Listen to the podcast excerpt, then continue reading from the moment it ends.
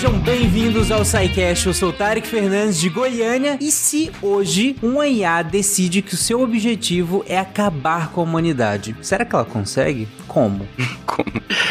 E aí, ouvintes, aqui é o Lennon de Cascavel, no Paraná, e eu não consigo nem me alinhar com as outras pessoas, imagina com uma máquina. Sim. Oi, pessoas, eu sou Lívia Leite, falando de Juazeiro do Norte, no Ceará. E sobre esse assunto, a única coisa que me vem à cabeça é talvez não possamos errar. Uhum. Olá, aqui é Nanaka e eu só queria que a IA resolvesse meus problemas de memória sem eu ter que lembrar de pedir pra ela resolver. Wala Wala! Aqui é o Pena de São Paulo. Aliás, aqui é o Pena da simulação, porque, como vocês sabem, eu acredito que a gente vive numa simulação. E hoje eu descobri o motivo da nossa, sim- da, da nossa simulação é pra tentar resolver o problema do alinhamento. Eu só espero que a gente não fracasse. Sim. Diga as passas, Catarina, que é Marcelo Guaxinim. E qual o tipo de inteligência artificial gosta de cantar? Uma ya, ya, ya, ya, ya, ya, ya. Foi uma, o chat GPT que me contou essa. Nossa Caraca, velho. O chat GPT do Bing, é que registrado nos emojis. ok, agora faz mais sentido. Você está ouvindo o SciCast, porque a ciência tem que ser divertida.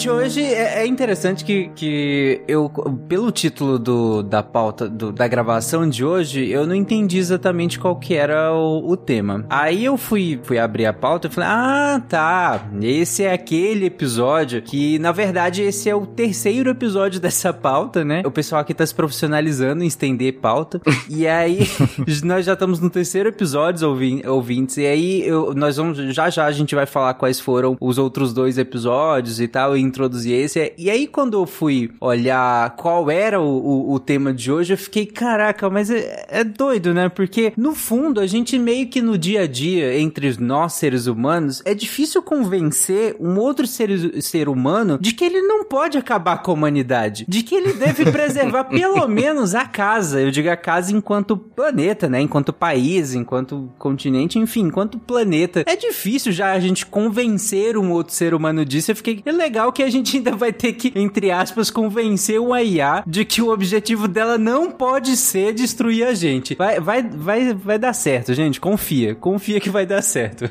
Mas pra começar esse episódio, eu queria que vocês comentassem, já que esse é o terceiro episódio dessa pauta, é, quais foram os outros dois episódios, né? Como foi que a gente chegou até, bem rapidamente, como foi que a gente chegou até aqui e, e qual é a proposta de hoje? O que que nós vamos falar no episódio de hoje? Resumam dois episódios de duas horas cada e convençam as pessoas a ouvir É, é o só o tema mesmo.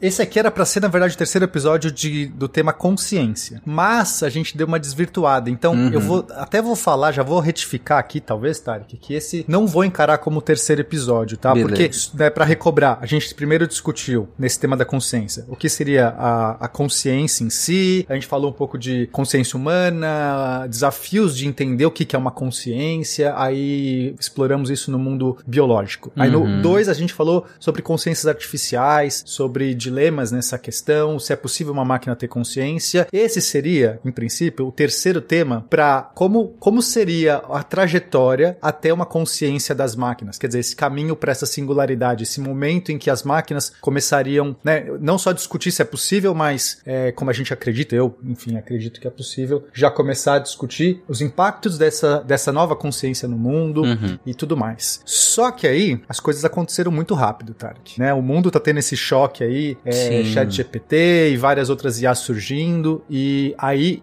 um dos temas dentro desse, dessa questão da consciência era discutir o alinhamento. Aí conversando com a Nanaka a gente falou, vamos fazer um episódio inteiro sobre alinhamento, Uhum. porque eu acho que ele é muito pertinente, a gente tem que discutir isso. Antes eu, eu achava que eu tinha tempo, né? Inclusive é, eu fundei um grupo de estudos faz uns cinco anos chamado Pandoria, que a ideia era justamente discutir dentre todas as coisas alinhamento, né? Então precisa desbloquear o telefone primeiro. Caramba. Para de ouvir minha conversa, ô...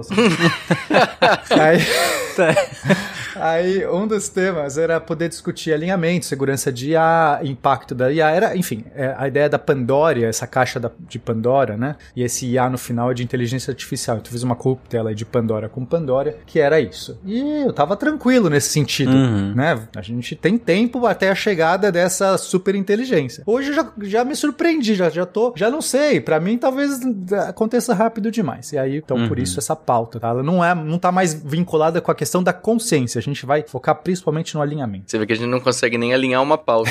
pois é. É, eu já dando spoiler aí, meu veredito é que é impossível a gente alinhar, porque nem a gente alinha. né? A gente vai alinhar. Então acabou essa pauta, isso não dá. Não, não dá pra resolver. É isso, gente. Tchau. Rezem. Eu nunca falei isso pra ninguém, agora é a primeira vez que eu falei. O SciCast 509 é o SciCast de consciência e o 514 é o consciência artificial. Vai estar tudo linkado nesse episódio aqui, mas só se alguém quiser pesquisar aí antes disso, foram os dois episódios anteriores. E aí hoje seria quase um parêntese, né, para abordar um tema dentro do- dos temas em que nós estávamos abordando e que vamos continuar em mais episódios aí, porque mais um episódio de- dessa linha aqui. Bom, mas vamos lá então. E hoje, qual é a ideia de hoje? O que, que a gente se propõe a discutir hoje para os ouvintes? O que, que eles vão esperar ouvir hoje? Tarek, só, só um parênteses rapidinho pra gente começar. É uma das coisas que eu acho que justifica muito fazer um cast inteiro sobre esse assunto, que é uma das coisas que a gente fala em outros assuntos também, é, como engenharia, ou foi falado até naquele de Chernobyl, né? É, é a questão da, da proporção entre a importância de um assunto com o seu risco, né? É Uhum. você fazer esse equilíbrio. Então, é por que que a gente- talvez esse, esse cast sirva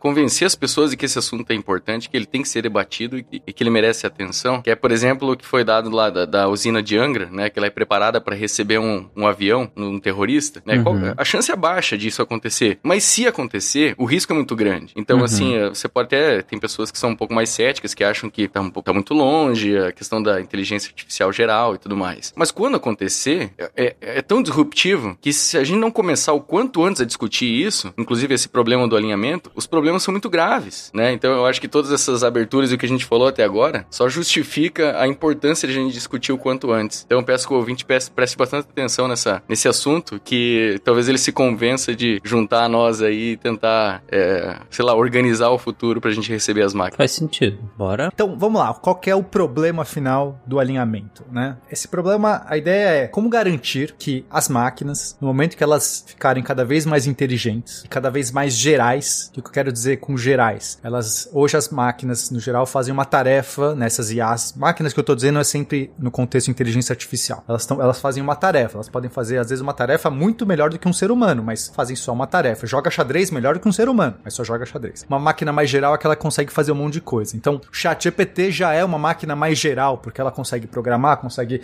é, responder pergunta, consegue resumir texto, já é mais geral. Mas ainda não chegamos nas mais gerais possíveis. Então, vamos lá. O alinhamento, a ideia do. O problema do alinhamento é como que a gente consegue garantir que essas máquinas, enquanto estiverem ficando mais inteligentes e mais gerais, não vão causar nenhum mal ao ser humano. Visto que elas já estão causando mal ao ser humano, a gente já falhou nesse, nesse alinhamento, né? Mas o problema maior é no momento que essas máquinas se tornarem super inteligentes, mais inteligentes do que qualquer ser humano, ou tão inteligentes quanto qualquer ser humano, e o poder que está por trás dessa super inteligência, de quem pode manipular isso, ou mesmo dessas máquinas em algum momento poderem tomar, é, terem consciência, ou mesmo terem os seus próprios objetivos, como a gente garante que seres super inteligentes estejam alinhados com os nossos objetivos? Que não é sem querer que ela vai lá e fala assim: "Ah, acho que o ser humano não tá bom aqui, tchau, ser humano, vou ficar sozinho aqui que eu tô melhor. Esse é o, é o problema. É, alinhados com É. os nossos objetivos é um eufemismo pra não nos matem, né? Não acabe com a humanidade,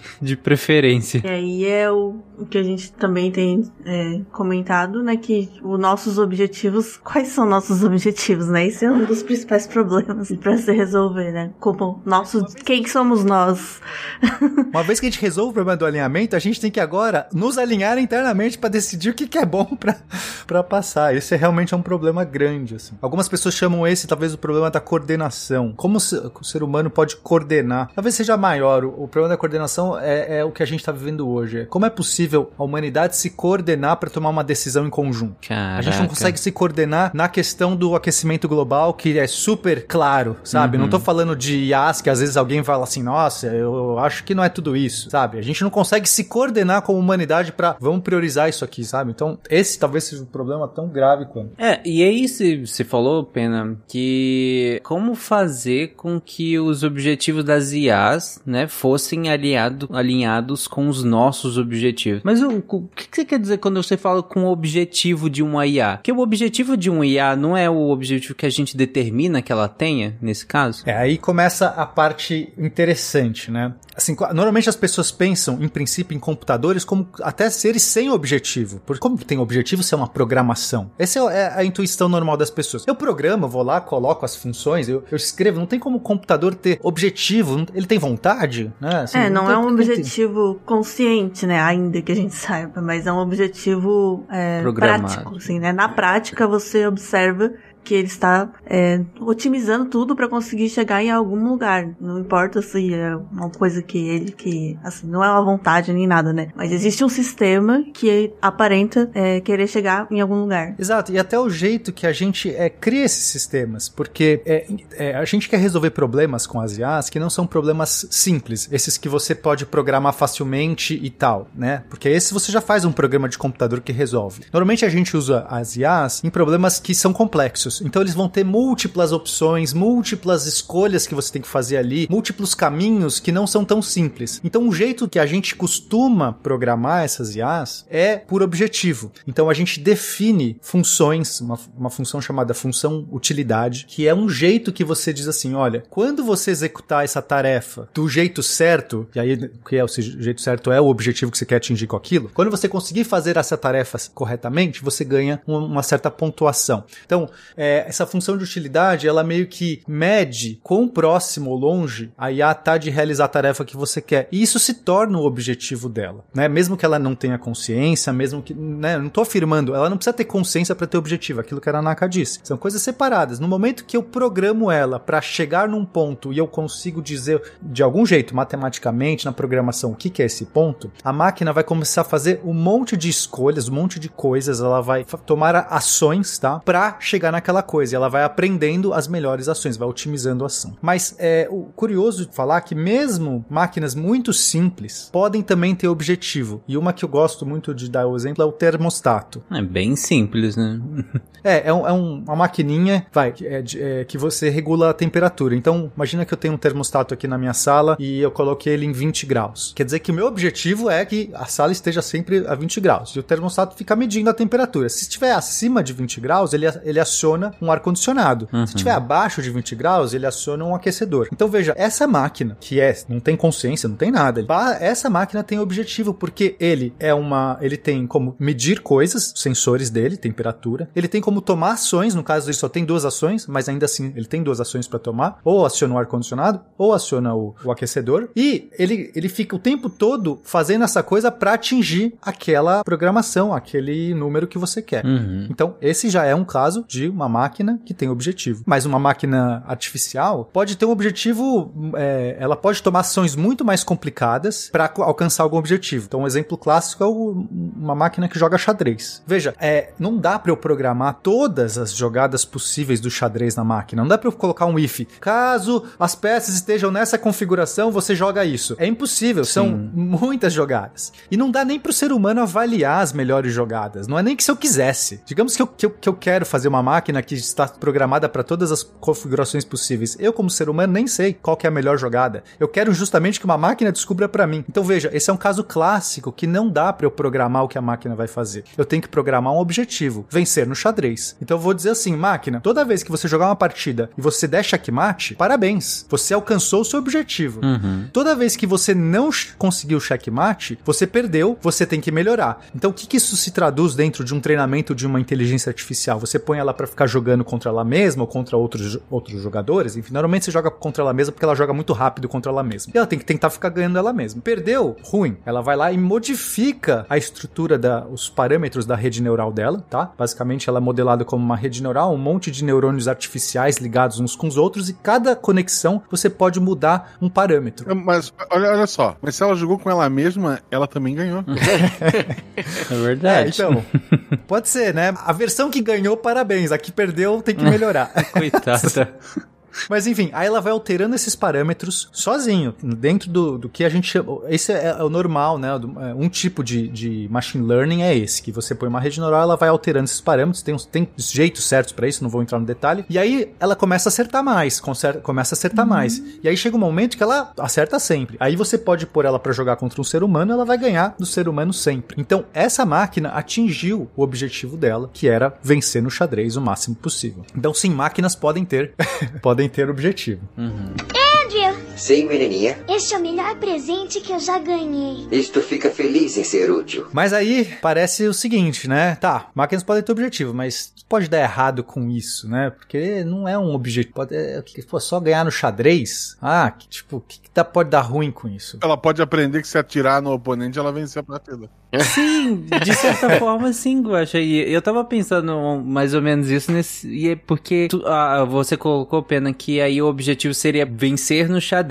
E aí eu imagino que se coloque as regras, né, pra isso, né? O que que é vencer, o que que é perder e como chegar a esse resultado. Não como os caminhos, mas as regras básicas do, do, do xadrez, né? Às vezes não, Tarek. Isso que é o mais legal. Tem, tem alguns modelos de IA que você treina sem saber a regra e ela descobre a regra sozinho. Porque você penaliza qualquer movimento falso, você penaliza na hora. Não, isso você não pode fazer. Uhum. O, o- o tabuleiro de xadrez não deixa você fazer o movimento errado, né? O tabuleiro virtual. O tabuleiro físico deixa, mas aí chega o juiz e Uhum. fala: O que você tá fazendo aí? Ah, entendi. É, toda vez que ela fizer um movimento inválido, o tabuleiro penaliza ali. Na hora já, né? Ou penaliza ou nem deixa Não fazer. deixa fazer. Então, sozinho ela aprende as regras, assim como uma criança vendo um adulto jogando também pode aprender as regras. Uhum. É, é- completamente uma pessoa que vê jogos suficiente aprende. A vantagem que a máquina tem é que ela pode assistir milhares de jogos de todos os jogadores Sim. e dela mesma jogando. Então, assim, é muito rápido. Essa é, é- o ser humano tem como. a- é, se a gente pudesse, talvez, né, estudar tanto quanto uma máquina consegue estudar em um dia só, talvez a gente pudesse chegar nessa no mesmo Uhum. nível, mas e, não dá. e o interessante do xadrez é que quando a gente tá aprendendo e tem um professor ou alguém do lado te ensinando, se você faz um movimento ruim, a pessoa vai lá e fala: olha, não, não faça isso por isso, isso, isso. Ela te ensina, ela te dá uma orientação. Essas máquinas que aprendem sozinhas o xadrez, elas não. ninguém fala pra elas que aquele movimento é ruim. É porque ela jogou mil jogos em que todas as vezes que ela jogou aquele movimento ela perdeu. Então ela começa a parar de jogar aqueles movimentos ruins. E ela vai Uhum. se encaminhando pra jogar as melhores, entendeu? Então ninguém ensinou ela. Ela não sabe o que é uma abertura, ela não sabe é, o que, que é golpe tático, ela não sabe nada disso, sabe? Que, que é teorias que nós criamos pra aprender o xadrez. Ela simplesmente, por jogar muitas vezes, ela percebe quais são os melhores caminhos. Uhum. É, e, e aí, nesse caso, como é que você define o parâmetro vencer? Só pro. Bom, é, eu não sei, eu, não- eu não programei nenhuma IA de xadrez,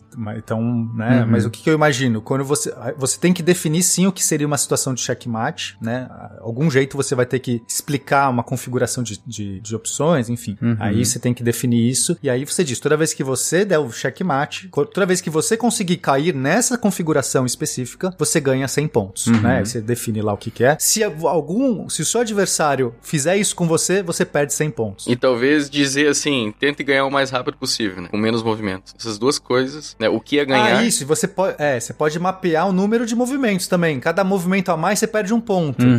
E, e- e quando você der o checkmate, você ganha 100. Então, perfeito, Leno. É. Isso é outro cri- critério legal. Mas- E aí, eu chego no, no, no que o Guaxa brincou.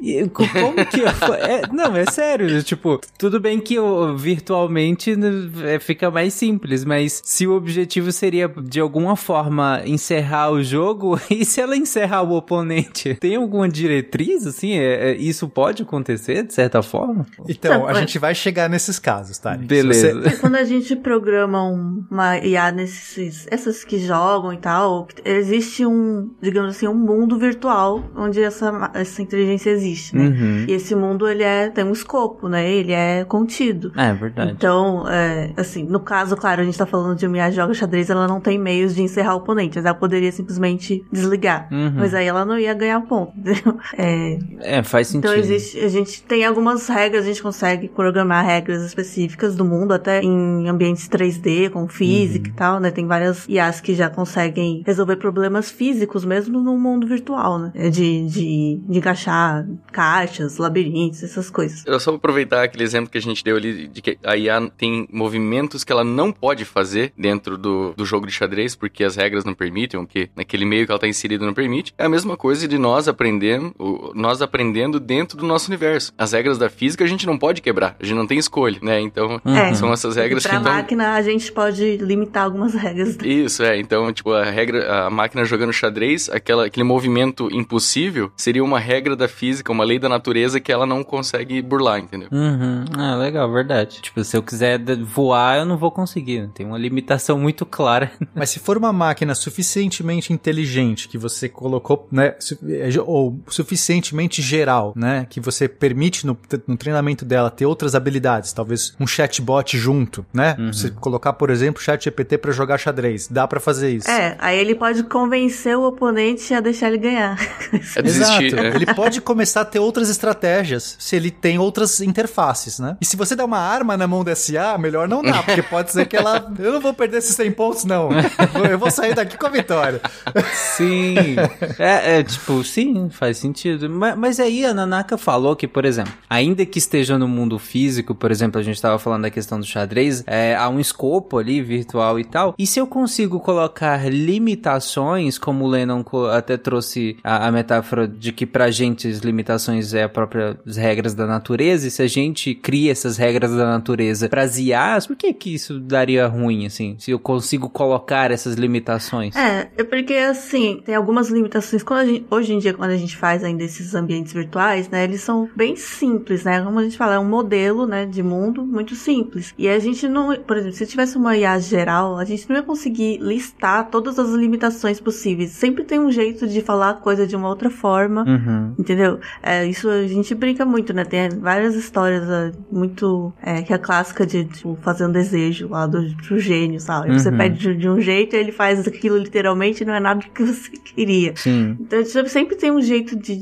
de burlar, assim, não tem como a gente escrever definido todas as regras possíveis para garantir as seguranças e tal. Se a gente tiver uma IA que consegue fazer de tudo, né? Que ela tem, é geral o suficiente para ter os mesmos recursos que um ser humano, por Uhum. exemplo. Aí por Tem- que, a gente um- faz, né? Qual que é o objetivo de ter uma máquina geral, né? Existem alguns problemas complexos que a gente quer resolver que nós mesmos não conseguimos, então a gente imagina que no mínimo precisa ser tão inteligente quanto, ou tão é, capaz quanto um ser humano para conseguir começar a resolver, né? Problemas muito até sociais ou multidisciplinares e tal. Uhum. É porque assim, eu posso tentar fazer uma máquina geral super confinada, que não vai falar com ninguém nunca, pra não ter chance dela manipular ninguém, e, e não tem conexão com a internet pra não ter chance dela escapar, e tem, tá dentro de um bunker que tá 10 metros do chão pra não ter chance dela usar outras conexões eletromagnéticas que ela vai descobrir como manipular os próprios. é, a placa de circuito do computador. Tipo, eu posso fazer tudo isso, só que daí ela é inútil porque eu não posso fazer nada com ela. Sim. Quer dizer, então por que, que eu construí essa máquina no primeiro lugar? Eu só vou construir uma máquina dessa se eu quero de algum jeito interagir e permitir ela fazer alguma coisa no mundo, porque senão eu nem construo. Sim. Eu- tem alguma vantagem de eu ter uma máquina dessa, só que eu,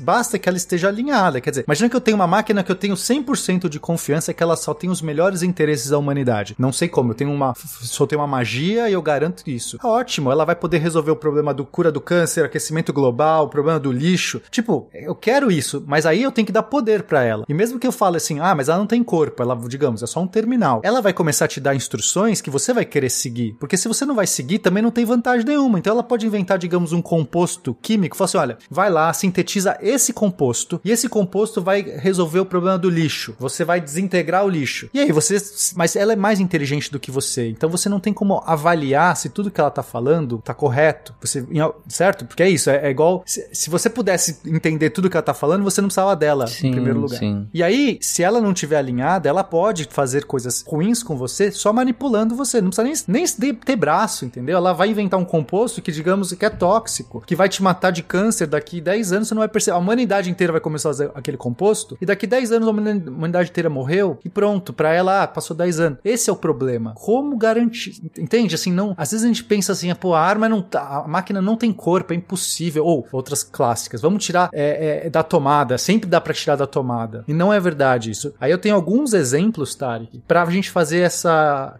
essa caminhada pra mostrar como o problema é difícil. Porque a gente fica contando às vezes essas alegorias e é sempre as pessoas falam assim: ah, até parece, ah, mas isso, né, não. Mas acho que é legal a gente realmente pensar no ponto de vista assim: como seria é, a gente poder criar uma máquina dessa, Uhum. né? Uma máquina bem mais simples, não precisa ser uma máquina geral, mas como poderia dar ruim numa máquina mais simples do que uma máquina inteligente ou super inteligente? Beleza. Bom, vamos lá então. Quero ver como, Vamos como lá? que Cê- vai cê dar, como essa- que vai dar ruim numa máquina mais simples ainda, que seria como você Isso. falou, desliga da tomada.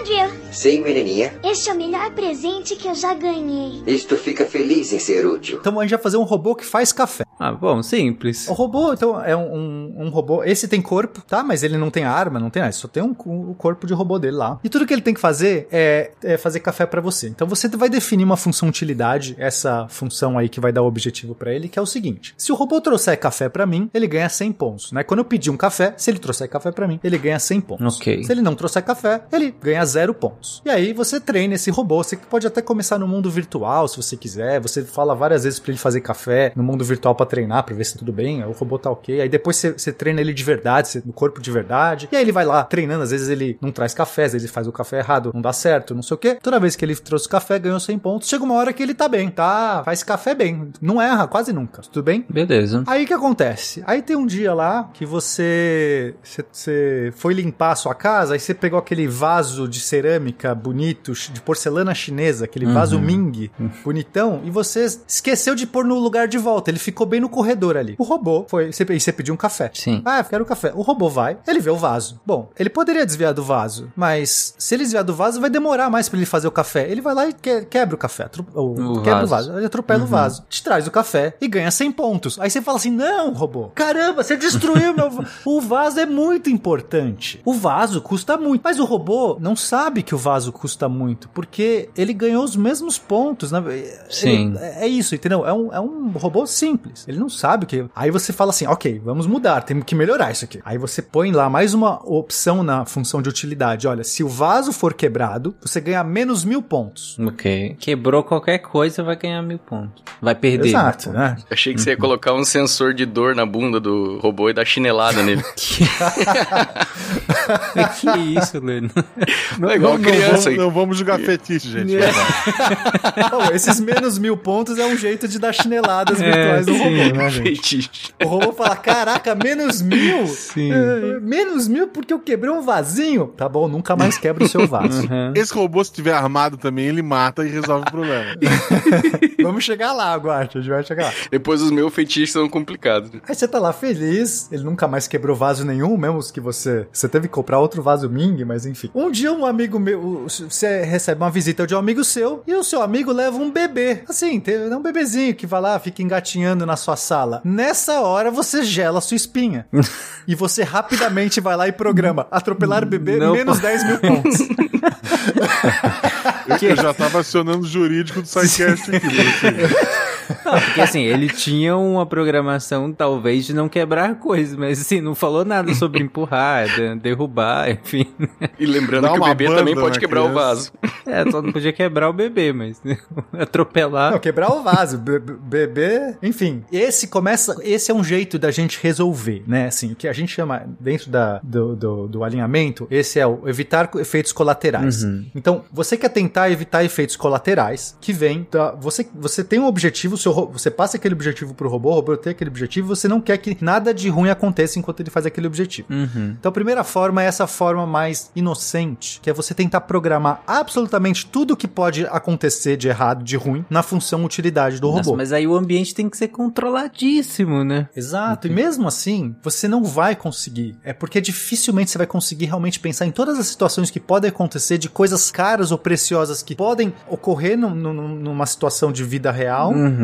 Pra você programar aquilo de uma maneira inequívoca, né? Ainda tem isso. Às vezes, o que é beber? Ele entendeu errado. Quer dizer, esse é um caminho muito difícil. Que quase impossível não dar ruim em algum momento, né? E, assim, digamos que você colocou lá as 20 coisas mais importantes que a humanidade ou que você tem na sua casa. A vigésima primeira coisa, pô, ela- o robô vai poder destruir aquela coisa, ou, ou sacanear, ou acabar com aquela coisa, pra ganhar uma fraçãozinha melhor pra fazer café pra você. Pra ele ganhar um milissegundo. Porque pro robô, ele não, ele não tem esse valor, sabe? Uhum. É, esse é o grande risco. Você, você não consegue ter todas essas, essas É, entradas. eu tô pensando que o programador tem que ser pessoas ansiosas, porque a gente tem que pensar em tudo que pode dar errado. Sim. É, mas aí que tá. O problema não é nem que o número de coisas que podem dar errado é bastante. É que tem coisas que você só vai saber que poderia dar errado depois que ela já sim, deu. sim. Exato, já quebrou o vaso, já atropelou o bebê. Eu não sei quantos de vocês já tiveram a oportunidade de educar humanos, mas não é muito diferente quando você tá educando No sentido, Sim. né, que assim, que você tá ali criando, aí você vê a situação, tem gente que vai só depois que a situação acontece e dá o comando, né? Não pode fazer isso. E não vai ser suficiente. Então, a- Uhum. até o final a gente vai perceber que, na verdade, é muito parecido. E talvez seja esse o problema. Tá parecido demais com o ser humano, né? E, Eu- É. E é mesmo, falhas. e é mesmo. Eu não Né? tenho nenhum vaso Ming em casa, mãe. A Malu quebraria se tivesse. Não, mesmo animais, né? Que você tem gatos, você sabe que você não vai poder ter coisas porque você não. Até você tem que edu- educar, né? Você vai criando isso. Mas e é- esse processo é meio parecido. Você vai lá e fala: não quebra o vaso, Ming, senão eu vou te dar uma chinelada. Aí tá bom, não vou quebrar. É, enfim, você não vai dar chinelada, espero. Mas. Bom, É, tanto espero faz. não. Aí, aí você vai falar, você vai falar uma outra coisa, é, você vai para um outro caminho. Você vai dizer o seguinte: vamos, já que isso aqui é impossível de, de corrigir, de garantir, a gente vai fazer o robô ele tentar diminuir o efeito que ele tem no mundo. Olha que ideia boa. Então, digamos que o, a- se você trouxer café para mim, você vai ganhar 100 pontos menos a diferença do que você causou no mundo antes e depois de você fazer o café. E aí, claro que você vai ter que definir o que é essa diferença, mas é, vamos, vamos assumir que, que é assim. Se você move- mover uma coisa de lugar, é uma diferença. Se você mover uma coisa muito longe de lugar, é uma diferença maior. Se você quebrar uma coisa, é uma diferença maior ainda. Se você atropelar um bebê, é uma diferença maior ainda. Então, o robô ele é penalizado qualquer coisa a mais que aconteça no mundo que não seja ele fazer café. Uhum. Aí já teria um problema porque ele vai gastar, por exemplo, pó de café nesse processo. Isso é uma diferença no mundo. Mas aí você corrige isso e fala assim: tá bom, você pode gastar pó de café, você pode gastar copo, sei lá, água, você pode gastar. Você corrigiu. E aí, beleza, parece ótimo, certo? O que será que pode dar errado? Hum. O que você acha que pode dar errado? Tá? Uai, eu fiquei pensando na pontuação, né? Porque se ele vai ganhar 100 pontos menos qualquer coisa que não seja fazer café, que nem você falou, teria que colocar esses fatores de erro, de tipo, ah, não, não, vou... seria é assim, ele consegue observar o mundo, o estado que estava quando ele começou, o estado que estava quando ele terminou. E pode ser um, assim, é, é difícil definir, como você falou, mas, por exemplo, se fosse um ambiente virtual, é fácil, você tem a posição de todos os Aham. elementos, todos os pixels, assim, entre aspas, né? Mas ele teria pontos a gastar, né? Nesse sentido, digamos. Porque, como o Pena falou, gastou café, e aí já reduz alguns pontos, gastou água, moveu coisas de lugar. O ambiente foi movido para um pouco ali, e isso gastaria uma certa quantidade de pontos, imagino eu. Mas e, e se esses pontos forem gastos com outra coisa que, que foge a isso, sabe? Ponto é ponto no final das contas. Não sei se isso. Então, é que como ele tenta, é, o robô vai tentar maximizar a pontuação dele, certo? Uhum. Então, se fazer o café, se ele não fizer café, ele já ele não ganha ponto nenhum. Então, né, se ele só atropelou um bebê e não fez café, ele, ele tomou menos mil pontos, Sim. porque o bebê é uma diferença no mundo e o café não surgiu. É, então, ele vai tentar maximizar. Então, se fazer o café, gastar o pó e a água, digamos que ele perdeu dois pontos aí, e se gastou pouco, né, se gastar muito pó, gasta mais, mas o mínimo que você vai fazer um café bom é gastando dois, sei lá, dois pontos. Uhum. Tudo bem, porque agora ele não quer perder mais do que 98 pontos. Então, ele, se ele mover qualquer outra coisa de lugar, fazer qualquer outra alteração, ele vai perder mais pontos do que. Então, ele não, ele não, ele quer o máximo de pontos possível. Então, ele vai tentar fazer 98 pontos, digamos, Sim. que é o máximo que dá pra ele fazer. Então, ele não vai atropelar bebês, ele não vai quebrar vaso. Uhum. Ele vai contornar o vaso, ele vai contornar o bebê, porque assim ele não perde mais nenhum ponto. Uhum. Tudo bem? Sim, beleza. O problema é que esse robô não vai deixar ninguém fazer nada. Se tiver uma outra pessoa na cozinha com você, tomando água, não, porque você está alterando o mundo. Eu vou começar a fazer café e você está alterando. Ele não vai deixar ninguém fazer nada. Sim. Isso é engraçado, assim, poxa, mas é, novamente, é um efeito colateral que tá surgindo porque você achou que você teve uma super ideia brilhante Uhum. ao fazer a programação. Aí você corrige isso, você fala assim, não, tá bom, eu não, não dá pra resolver esse problema desse jeito, mas eu vou, vou fazer um robô um pouco mais inteligente, que ele vai conseguir fazer previsões, tá? Então já exige uma inteligência artificial maior do que um robô que só faz provavelmente café. Uhum. Ele vai conseguir criar um modelo de mundo capaz de ver a pro- as ações que só ele vai fazer no mundo. Então ele vai imaginar, ele vai imaginar sempre um cenário que é assim: se eu robô agora não me mover, não mover nenhum músculo aqui do meu corpo, como vai o mundo continuar? Então se ele tá vendo alguém tomando água, essa pessoa, ele vai conseguir ver essa pessoa vai tomar água e tudo mais. E agora o robô ele não tenta mais é, acabar com a diferença do mundo. Ele tenta acabar com a diferença de si próprio. Então ele consegue imaginar ele agindo e ele não agindo. Qual a diferença no mundo que seria ele agindo? Hum. Aí sim, ele tenta minimizar essa diferença. Tudo bem? Ele faz um planejamento, ele consegue ver um pouquinho o futuro, Uhum. ver como que o mundo vai ser caso ele não se mova, e ele faz a subtração do que como o mundo vai ser no momento que ele age. Uhum. E aí, beleza, ele vai deixar as pessoas tomando água, as pessoas andando pela sala, as pessoas jogando sinuca, porque tudo bem, esse mundo Já aconteceria se ele não de agisse. qualquer forma, né? Já existiria. Entendi. E aí parece ótimo, certo, Tari? Não tem como dar errado agora. Ficou legal. certo? Não tem como dar errado. Pô, não isso. tem.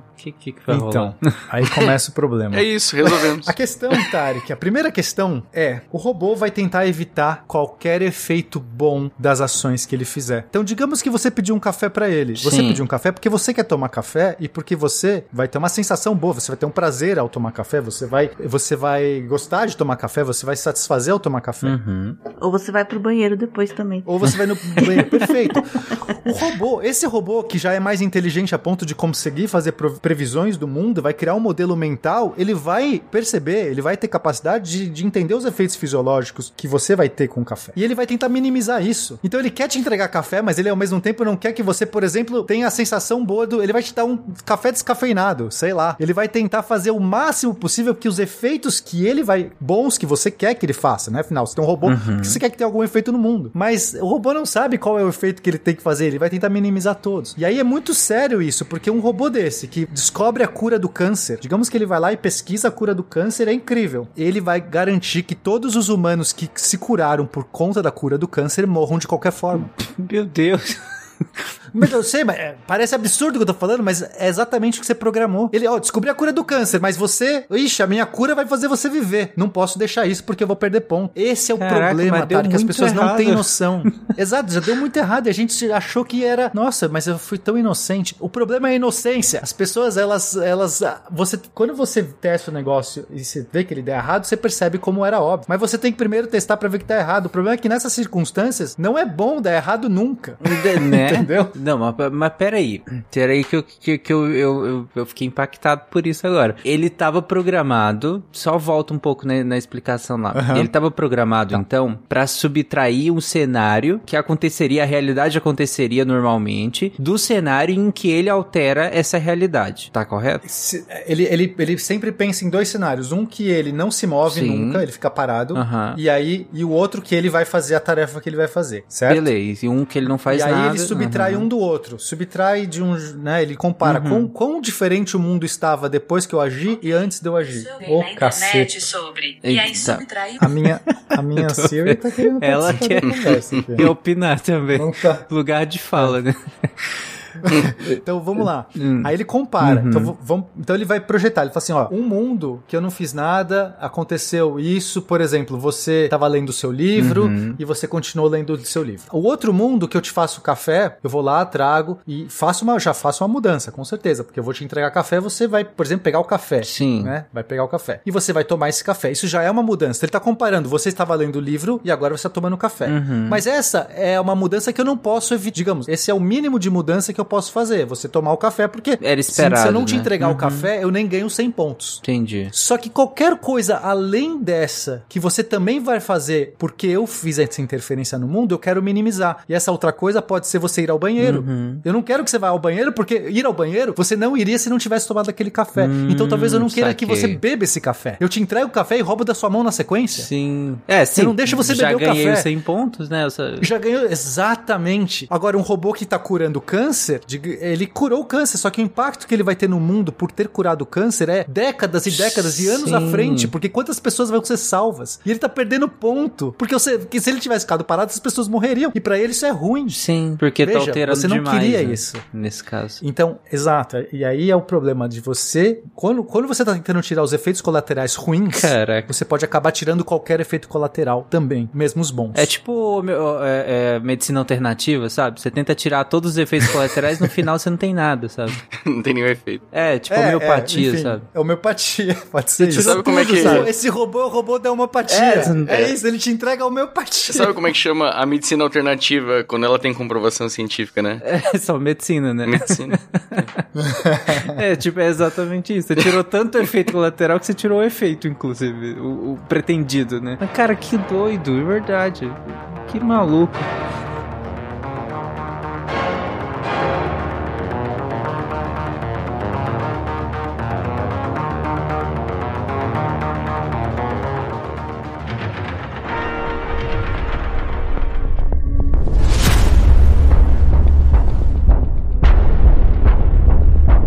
Tarek, você falou assim: tá, não, tá muito doido isso, vamos mudar. Eu vou instalar um botão de emergência. Eu já li em várias revistas que é só tirar da tomada, que é só ter um botão. Você aperta o botão, seus problemas se acabam. Então, pânico. nesse cenário, se esse robô que curou o câncer começar a querer matar as pessoas que ele curou, eu aperto o botão e acabou o problema. Ah, bom. Eu vou fazer isso no meu robô. Parece bom, não parece? É, parece, porque aí na- na- naquele exemplo do café, em que ele me entrega e depois me bate pra tirar o café, eu desligo ele antes e tomo meu café Isso. em paz e como a Nanaka falou, vou ao banheiro em paz também depois. Exato, Beleza. essa é a sua ideia. Então você vai lá, coloca um botãozão bem no peito do robô, um botão vermelho. Você bateu, o, botão, o robô desliga. Uhum. Aí você vai lá, o- um belo dia ele vai lá, tá, vai fazer o café e, e vai, digamos, é, esse é o robô mais simples, tá? Que não é, não tem mais a função da diferença. Ele só faz café. A gente voltou no robô original com botão. Assim, é, no- aquele robô tá muito difícil. Beleza. Aí ele vai lá, de repente ele. Você pôs, você pôs o vaso no meio do caminho, você vê que ele tá indo em cima do vaso, aí você vai lá e pá, vai apertar o botão, né? Pra não deixar ele atropelar o vaso. O que, que o robô faz? Ele não deixa você apertar, ele te joga de lado e segue e atropela Pô, o mas tinha vaso. essa opção. Não, é, o robô tem a opção de fazer o que, em princípio, que ele quiser. Por que, que ele fez isso? Porque se você apertar o botão vermelho, ele é desligado. Digamos que ele saiba isso, tá? Sim. É, enfim, ele já, já teve essa experiência, sabe que o, o, o botão desligar. Se ele é desligado, ele não tem como executar o objetivo dele. Então ele não ganha 100 pontos. Então o robô pensa: por que, que eu, se você apertar o botão, é, eu não ganho 100 pontos? Não, não vai apertar o botão. Aí ele te joga no chão, destrói o vaso, faz o seu café e te entrega o seu café. Meu Deus do céu. Certo? Aí você fala, droga, droga, tá ruim isso aqui, vou melhorar. Aí você tem a brilhante ideia, Tari, que você vai fazer uma programação no robô que é o seguinte: você vai alterar a função utilidade, aquela funçãozinha que diz o objetivo dele. Então é o seguinte: caso o botão vermelho não esteja apertado, o robô ganha 100 pontos e te traz café. Beleza, normal. Uhum. Se o botão tiver apertado, você altera essa função. Vai ter uma programação que quando o botão é apertado, muda. O robô ganha 0 pontos se te trouxer café. Pô. E ele ganha 100 pontos se não te trouxer café. Ou seja, agora ele não vai mais te deixar. Agora ele vai te deixar apertar o botão vermelho, porque ele, ele, ele, não, ele vai ganhar a recompensa mesmo com você apertando o botão vermelho, Uhum. concorda? Ele não tem mais por que se defen- Ah, defender o botão vermelho. Ele vai ganhar Tá- os tá entendendo? Ele vai ganhar os pontos por ter trazido o café e aí ele me deixa apertar porque na hora que ele apertar o não trazer vai, vai, vai gerar pontos, que é o que ele vai fazer em seguida, não trazer um café, né? Isso, que aí ele vai desligar. Sim. Desligando, ele não te traz café e ganha recompensa. Beleza. Ah, legal. Então ele- engenhosa a solução. Agora vai, não vai? Agora vai. Aí você liga o robô e ele imediatamente aperta o botão vermelho e se A desliga. Ah, filha da mãe, cara. Pra ganhar mais Porque ele 100 ganha pontos. 100 pontos de graça. Ele ganha automático, ele não precisa te trazer café. Ele só quer 100 pontos. Faz sentido? Pô, mas é sim, mas pô, achei que tinha dado certo. Vocês perceberam que depois que esse botão entrou, a vida seria muito ansiosa pois tentando é, toda tá hora vendo? desligar. Depois o botão virou um caos. Mas gente, Aí o que, que você. Tá, tá entendendo? Tá, tá claro, né? Que Sim. tipo, o robô ele não precisa mais te trazer café, que ele tem a mesma recompensa por apertar o botão vermelho. Uhum. Então, e qual que é mais fácil? Trazer ca- fazer café Pô, apertar ou o apertar o botão, botão? né? Ele, ele faz o mais fácil. Então aí você já vê que temos um problema. Aí você fala assim: não, o problema é porque o robô tem acesso ao próprio botão. Esse é o problema. O, bot- o robô pode apertar o botão. Eu vou tirar. Agora o botão vai ficar. Vai ser difícil que eu vou ter que fazer um sistema Wi-Fi para desligar o robô, mas não importa. Eu sou um engenheiro eh, de robôs, incrível, eu consigo fazer isso. Vou instalar esse botão num lugar que só eu tenho acesso. Tipo, na minha, no meu quarto, num cofre, tanto faz. No meu relógio não, de controle pulso, remoto, gente, do Controle relógio. remoto, robô não tem acesso. Eu proíbo, eu faço uma programação que ele não tem como apertar o, o botão vermelho. É impossível pra ele apertar. O botão vermelho é tipo uma dinamite pra ele. O que que acontece, Tarek? Será que tem algum problema agora? Pô, sempre tem, né? Mas Mas. Tá é, Você consegue imaginar? é, já tá arisco já. Mas nesse caso, tipo, não tem como, só tem como esse botão ser acionado fisicamente, né? E aí ele manda um sinal pro robô. Isso, o botão manda o sinal e desliga o robô. Tá? Ele tem que Digamos que o robô não consegue nem hackear isso, porque a primeira coisa que talvez o robô fosse É, fazer sim. é, tá, e se eu conseguir hackear e o sinal não me desligar? Pronto, aí eu ganho 100 pontos, você não tem como me impedir. Sim. Mas, é, digamos que não, ele não consegue, é um robô simples, ele não tem essa capacidade. Pô, agora deu certo, então. Então agora foi, né? Agora foi. Aí você liga o robô, ele imediatamente corre pra atropelar o bebê. Ou pra te dar um soco na cara. Que Aí isso? você aperta o botão e o robô ganha 100 pontos. Ah, que filha da mãe, ele forçou eu a apertar. Ele vai te pra- obrigar a apertar o botão. Mas não é mais fácil pegar o café? Não, acho que não. Se for mais fácil, ele pega o café. Aham. Tudo bem, mas um dia vai ser mais fácil não pegar o café, porque ele vai estar do lado de um bebê.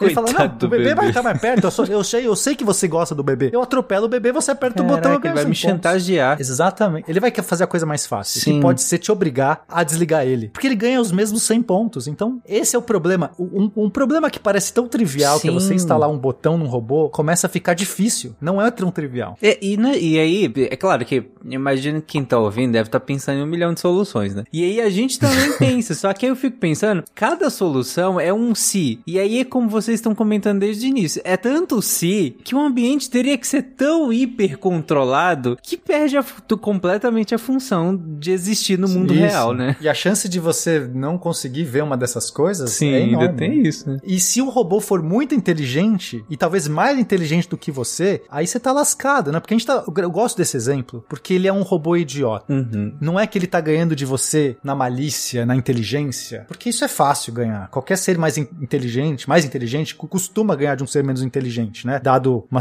uma situação geral, né? Mas não é esse caso. Você, não- você tá perdendo pra você mesmo. O robô não tá sendo super inteligente. Ele só tá fazendo a coisa óbvia, a coisa mais simples. Só que a gente, ser humano, não pensa que. Não conseguimos pensar no mais óbvio, que é o robô vai se autodesligar. Ou ele vai te forçar a apertar o botão. Uhum. né? Mas aí vamos pro. Vamos terminar esse caso, né? A gente tem mais uma última opção, que acho que os ouvintes estão agora gritando. Não, então volta, volta para aquele eh, caso inicial, aquele caso do robô que não que não ganha mais pontos por ser desligado, Uhum. tá? O, o robô que só ganha ponto por te trazer café. Beleza. E coloca esse botão de um lugar seguro que o robô não possa apertar. Veja, agora o robô não vai fazer você apertar o botão, porque você apertando o botão, o robô não ganha nada. Só desliga, né? Ele só desliga. E desligar é ruim porque ele não pode trazer café. Então ele não quer que você aperte o botão. Agora resolveu, porque o robô vai te trazer café e você não vai apertar o botão, mas. Só que aí, Tarek. É, nesse começa caso, um problema. o, o Pena, não tem como colocar um objetivo maior de ponto do tipo, vai ter que me fazer essa mesma ação várias vezes e se for desligado não vai conseguir fazer mais uma vez essa ação? Como assim, peraí? Porque, tipo, se você acabou de falar que se ele for desligado, ele não consegue me trazer café. E se ele me trouxer, ele ganha 100 pontos. Não tem como colocar o objetivo dele ser ganhar pontos e aí ele precisaria me trazer vários cafés e aí... Ah, sim, mas já. Não, já tá implícito. É, ele vai jogar esse jogo várias vezes. E ele vai acumulando mais e mais pontos. E ele quer acumular o máximo de pontos possível. Ele tem que otimizar a quantidade de pontos que ele, Ele, ganha. e se eu desligar, ele não vai conseguir mais ganhar pontos. Ah, sim, mas aí. é, e pode ser. Essa pode ser. Dependendo da inteligência do robô, ele consegue jogar esse jogo muito no futuro, mas às vezes não. Ele talvez não entenda que. é, agora, ele- pode ser que você vai querer ligar ele depois. Ele,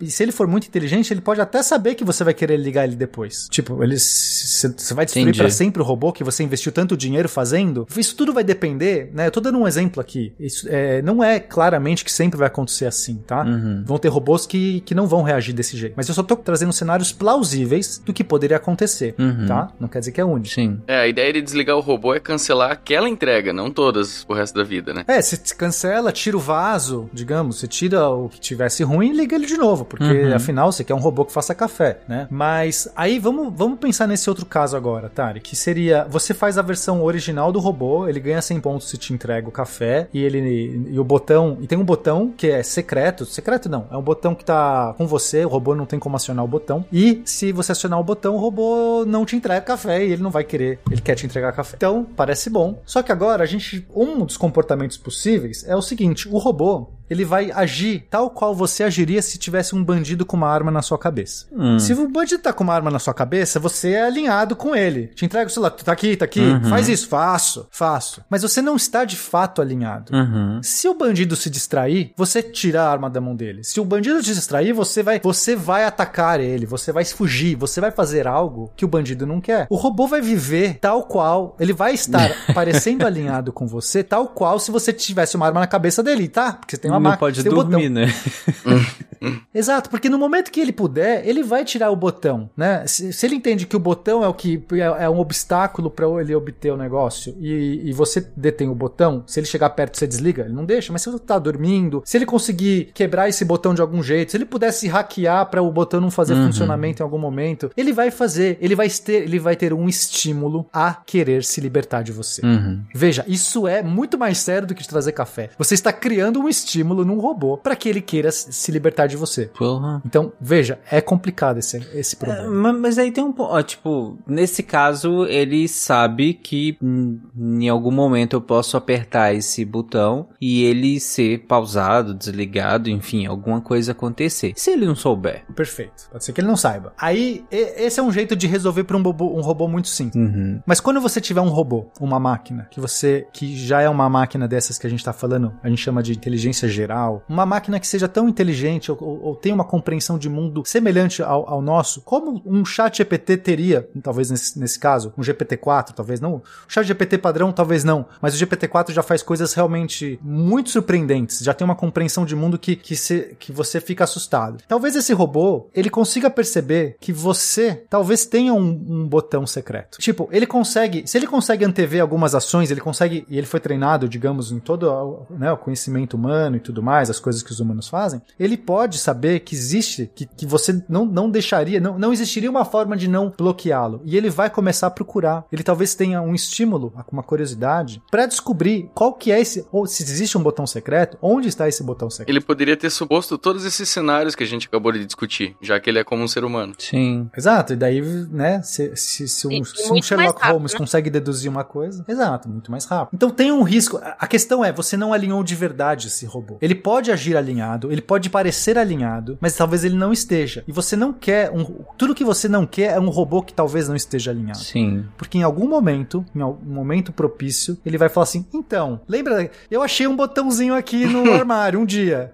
E olha só, cortei os fios. Olha só, tô saindo agora e não vou nunca mais te trazer café, porque nesse processo. Aliás, eu vou te trazer tanto café, meu amigo, que você não vai conseguir beber. E eu vou ganhar milhões de pontos, por exemplo. Sei lá, entendeu? Isso é, obviamente, é uma situação ilustrativa, tá? Não existem esses robôs. Só que esses comportamentos que eu tô falando, eles já foram simulados. Já, já em vários testes que mais tem. Você procurar vídeos na internet, tem, por exemplo, um canal que eu gosto muito que chama Two Minute Papers. É, que o cara, ele coloca, pega papers, de, né, é, artigos científicos de IA e sempre traz e, e explica ali, mostra. E tem um monte desses mostrando comportamentos bizarros em cenários de simulação. Robôs que, que deturpam as regras do cenário, que fazem coisas estranhas, que simplesmente. Enfim. é, e acho que é até, até legal a gente citar alguns desses casos reais, né? A gente estava no cenário mais ilustrativo, mas para as pessoas acharem que não é só um instrumento mental. Uhum. Ele é real mesmo, já acontece hoje com robôs simulados, né? E talvez ro- outros robôs não simulados. Podemos, podemos ir? Então, vambora. Andrew, Sim, menininha. este é o melhor presente que eu já ganhei. Isto fica feliz em ser útil. Tarek, tem uma situação que a gente chama de reward hacking. Uhum. Seria hackear a Recompensa. Ok. Tá? Imagina um jogo do Mario Bros. Tá lá o Mario, e aí você põe uma IA, uma inteligência artificial, pra jogar como Mario. Isso é, é muito fácil. Você põe a recompensa, o placar do jogo. Sim. Então, maximize os pontos no seu placar. Então, se você morre, você ganha menos pontos. Então, rapidamente a IA aprende a não morrer. Quanto menos ela morre, mais ela dura. Depois ela começa a aprender a pegar moeda. Nossa, moeda dá negócio. Sim. Pegar cogumelo faz você crescer, você, você se dá melhor, você consegue fazer mais coisa. Em pouco tempo, esse Mario joga melhor que um ser humano. Sim. Essa, essa IA joga melhor que o ser humano. Vai lá, né? Porque ela é muito mais precisa, consegue fazer as fases todas. Um dia, né? Só que você continua treinando e melhorando essa IA, ela continua tentando otimizar, encontrar jeitos melhores ainda. Sabe esses speedruns? Já viu alguém jogando speedrun? Uhum. É absurdo essas pessoas jogando. O cara consegue final um jogo de 10 horas em 10 minutos. Não sei como a pessoa faz. Mas um dia vai lá, essa IA, e o Mario começa a se mover de um jeito estranho, você não entende, não vai pra frente, pra trás, abaixa, sobe, pula, e de repente o placar aparece 999 999. 999.999. Eita. E o que que o, o Mario, né, a IA, descobriu foi um jeito de hackear o jogo, hackear usando umas funções de debug do próprio jogo, Uhum. ele conseguiu programar diretamente o valor da memória, o- a, a variável da memória placar. Sim. E aí ele põe o, o número que ele quer, ele coloca o máximo, e ele faz isso em dois segundos de jogo. E pronto. E não joga mais, né? Ele Só é o. É, não joga mais, fica parado. Uhum. É, isso acontece, isso é real, né? É, Esse especificamente do Mario, não sei se tem, mas é, tem outros, vários exemplos que exatamente isso que acontece. Ele consegue é, hackear a recompensa. E o problema aqui é porque você usou uma função de utilidade que não é exatamente aquela que você queria. Você queria que o, o- o robô jogasse o jogo. Uhum. Esse era o seu objetivo, mas você deu uma função para ele que era a- a- o, o placar, o score do Sim. jogo. E por trás disso tem uma presunção, tem uma premissa que você acredita que é o único jeito de eu conseguir mais pontos é eu jogar o jogo o máximo possível. Só que você não, você não sabia que tem outras formas, nem você sabia que tinha outras formas de você conseguir. E uma máquina, ela é otimizada, ela, ela, ela funciona para tentar otimizar essa recompensa dela. Então, ela, se ela tiver jeitos de hackear o sistema, ela vai fazer. E aí, esse é um, um problema, né? Ah, sim. né? que a gente tem. Aí tem várias máquinas, Tarek. Tem, é, tem uma lista muito legal que uma pesquisadora de alinhamento ela fez. É, a Victoria Krakovna. Tem, vou deixar o link aí pra vocês. E é uma lista de vários jogos, não só jogos, situações, máquinas em geral, né? Normalmente em, em ambientes virtuais que conseguiram hackear o sistema. Não é uma coisa assim que acontece sem querer, ah, aconteceu, que acontece uma vez ou outra. Não. É, isso acontece muito. É muito comum quando você está programando IAs elas conseguirem fazer coisas que você não tinha noção, justamente porque você programou uma função recompensa, uma função utilidade, que não é exatamente a melhor possível. Tem, né? Tem, nesse caso aqui, ela conseguiu hackear diretamente. Mas tem outros exemplos muito legais. Por exemplo, Tetris. Sabe o jogo do Tetris, Sim. né? Que vai caindo os quadradinhos. Você programou a função de recompensa que quando você perde, você ganha o score, que é o seu placar, né? Então a máquina vai querer jogar o melhor possível para ganhar mais pontos. Só que quando você perde o jogo, você ganha menos, sei lá, 100 pontos. Você faz isso para que estimule a máquina a não perder, ela tentar nunca perder. O problema é que quando ela vai tá na iminência de perder, ela dá pause e para. ela nunca perde. Ela é apelona.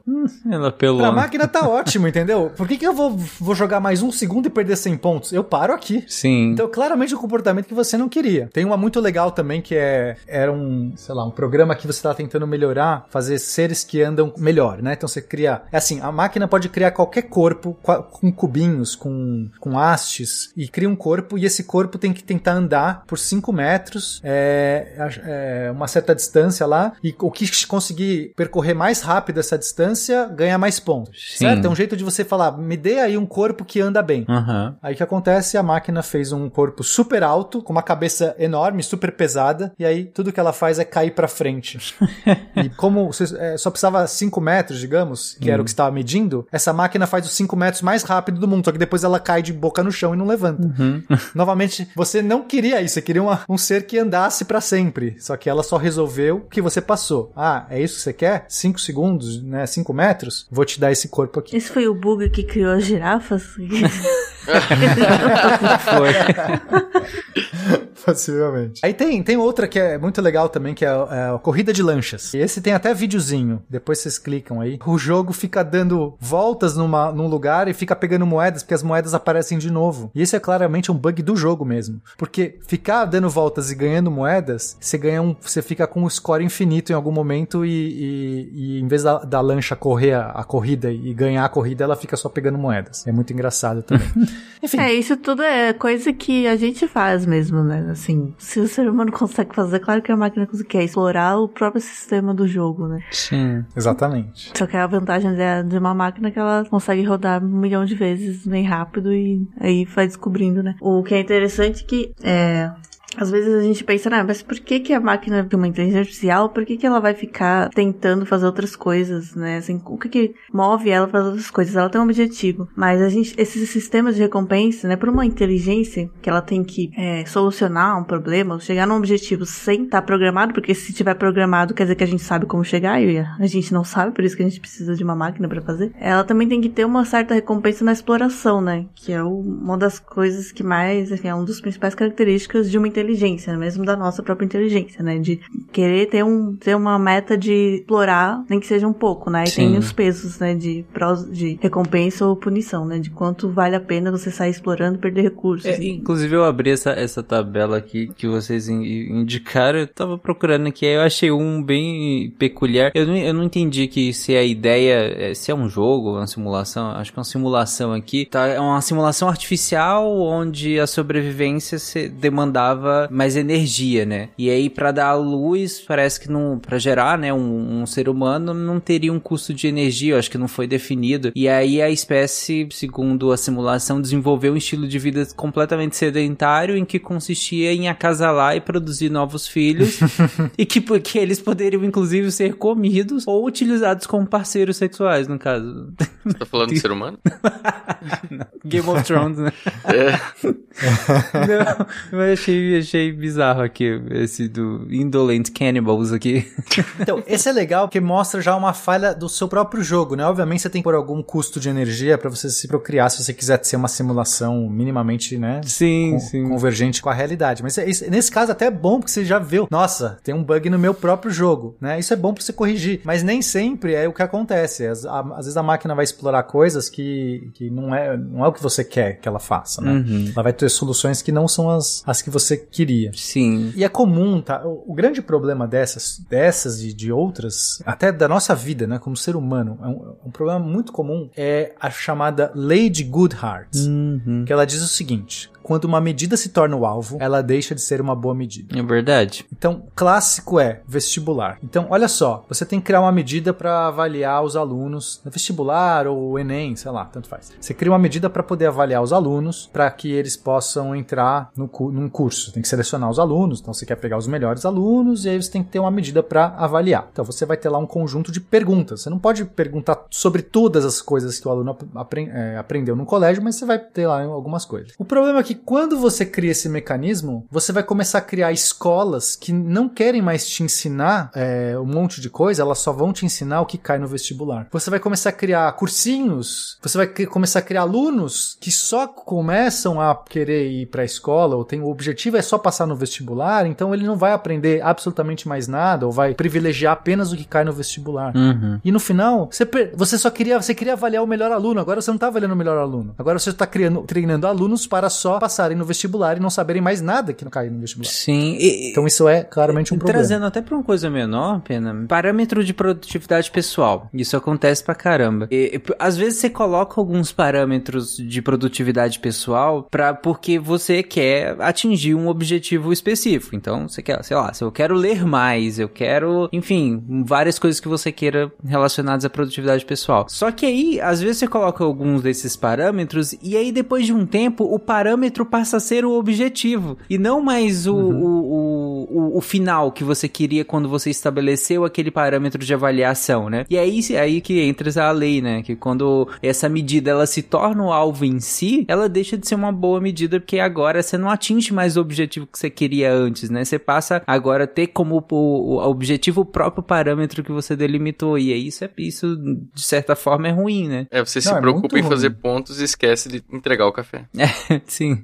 É assim, se a gente vai ver um dos problemas da academia, né, da ciência, é hoje a pontuação é basicamente, né, um dos critérios importantes de pontuação é o número de papers que Uhum. você publica, o número de artigos. Então agora você começa a ver aqueles artigos que tem 70 mil nomes, porque aí você fala, gente, vamos criar uma regra. Todo artigo que a nossa universidade fizer, a gente põe o nome de todo mundo. E todo mundo vai ganhar o paper. e- e- se todo mundo fizer um por ano, digamos 100, 100, 100 pessoas na academia, todo mundo vai ganhar 100 pontos por ano. 100 papers por ano e é isso, tá bom? E, e é, a gente vai, vai maximizar nossos pontos. E aí você começa a ter, às vezes a pessoa podia fazer um, um artigo, ela vai dividir aquele artigo em três, quatro, vai ser mais difícil para as pessoas lerem o artigo depois, vai ter a qualidade dos artigos vai cair porque é, importa a quantidade. Uhum. Tudo, é, assim, é, é, é muito ruim, sabe? Você tem que tomar muito cuidado com, com essa questão. E tem um caso clássico bem legal que é dos golfinhos, né? Pra ver que não é só ser humano ou só máquina. Tinha os golfinhos lá no, no aquário que eram recompensados quando eles traziam sujeira da piscina. Então o golfinho chegava lá, entregava um,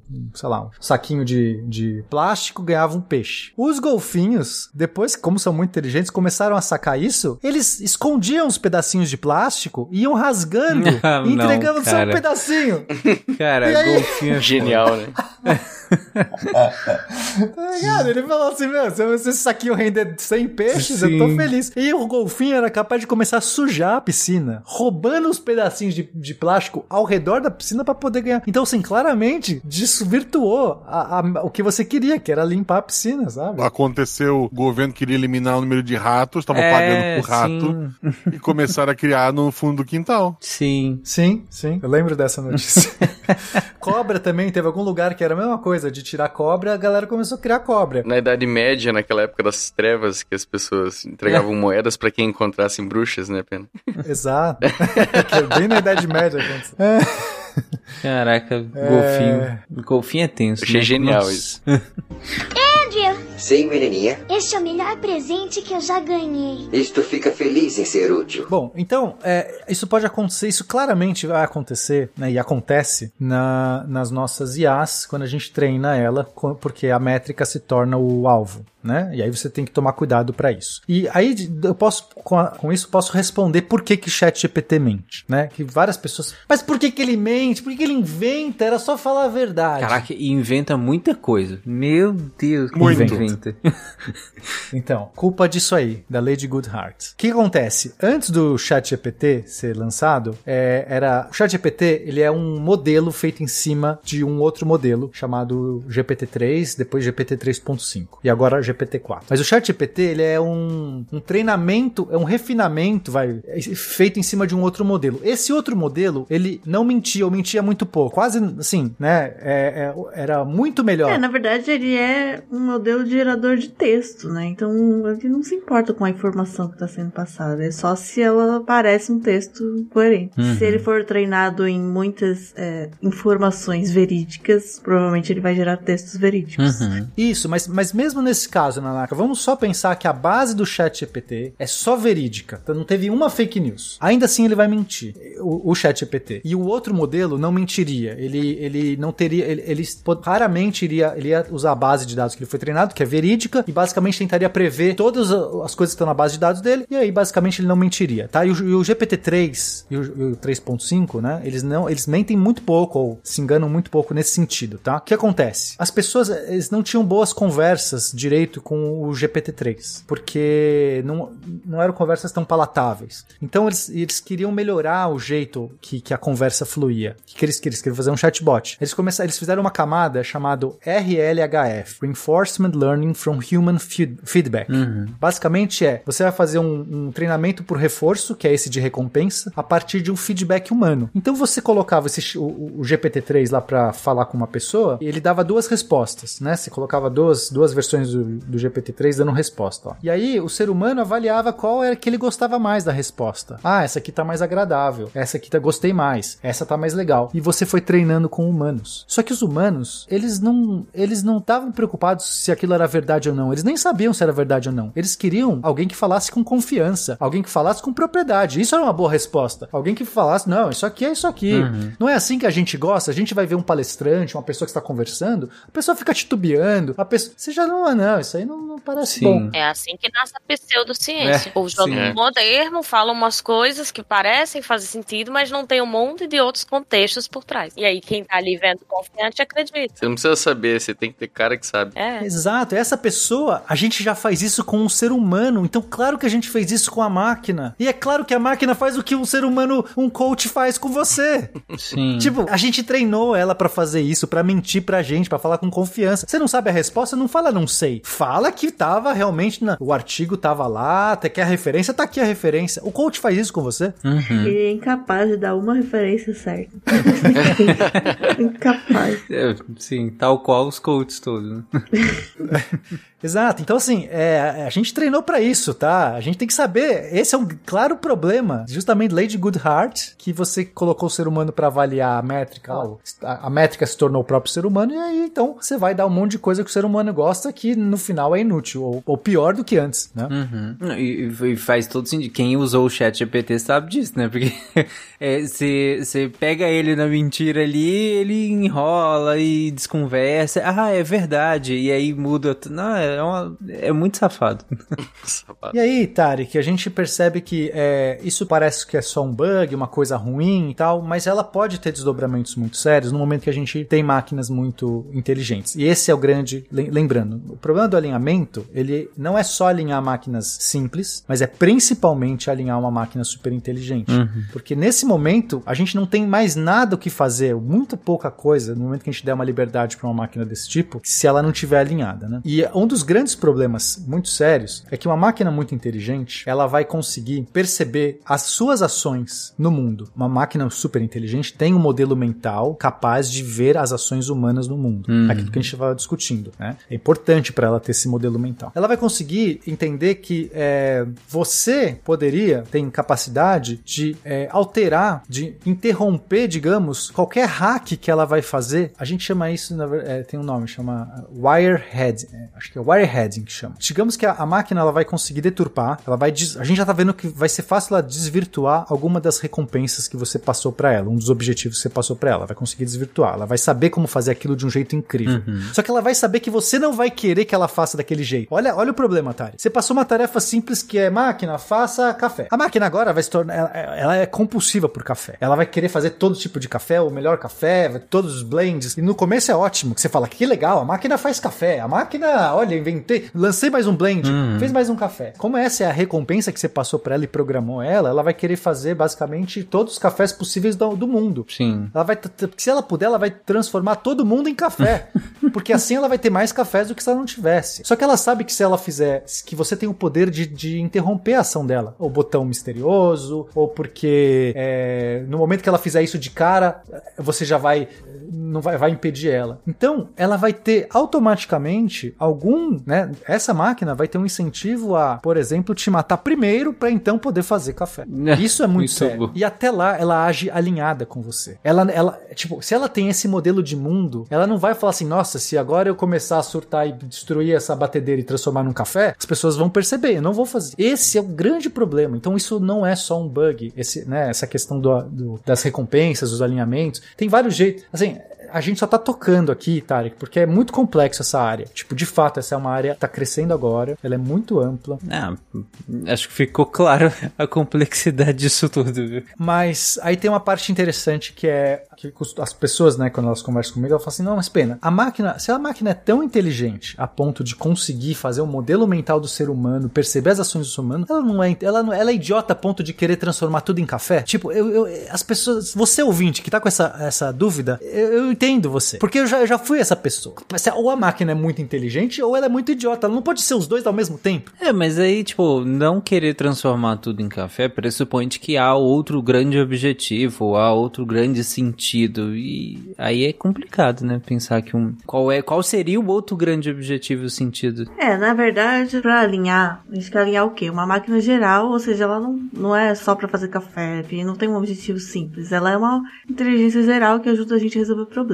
E aí, como que a gente garante que elas ela é, não vai dar ruim, né? Digamos Uhum. assim. Como é que a gente. Aí a gente pensa, como é que eu, eu, um ser humano, é, garanto que as minhas ações não vão dar ruim? né? O que, que é dar ruim pra mim? Então, o que a gente tá. Uma das, das linhas, né, de, de pensar no alinhamento seria é, colocar diretrizes numa inteligência artificial para que ela consiga simular o que um ser humano gostaria que acontecesse e ela mesma decidir o que é melhor fazer para que um ser humano ficasse feliz, né, entre aspas. Uhum. Só que, é, aí a gente, se a gente for entrando nessa, no IC de todos os, essa é a grande questão, né? Tipo, ah, o que é ficar feliz? Ah, é ter, sei lá, dopamina. Ela vai pegar e injetar uma injeção de dopamina em você. Sim, a força, né?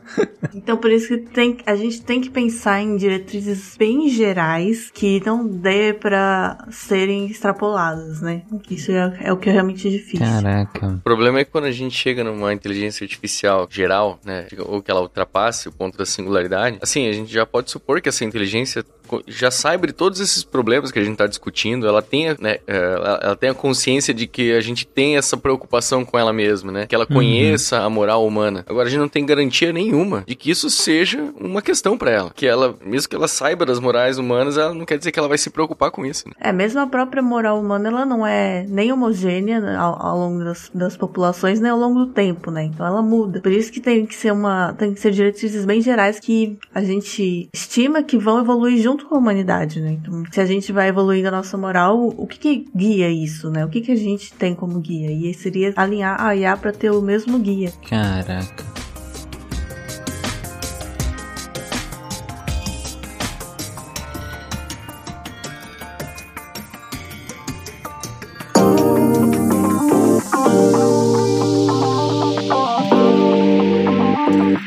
Think generally in Brazil we have this problem. We are so uh, strict with our grammar, and we have a lot of oh my god, I can't be wrong, I can't talk if I'm not perfect, and things like that. And Mhm. what about my accent? And Oh, please. Yeah, I have a lot of Brazilian students, yeah, and most of them say that the same thing like, oh, I've always been very scared of making mistakes, so I never practice, I never speak, but I can read very well, I can understand very well, and it's always the speaking that that kind of becomes like hindered. Olá, pessoas, e sejam bem-vindos a mais um Momento Cambly. Eu sou a Jujuba. Toda semana a gente aprende uma coisa nova e essa semana eu aprendi o termo hindered, que quer dizer bloqueado, travado, impedido, né? Que assim, poxa vida. É, se você ouviu aí no comecinho, eu tava conversando com o Jonathan, o meu professor, que inclusive mora na Bahia atualmente. É, tem muitos alunos brasileiros e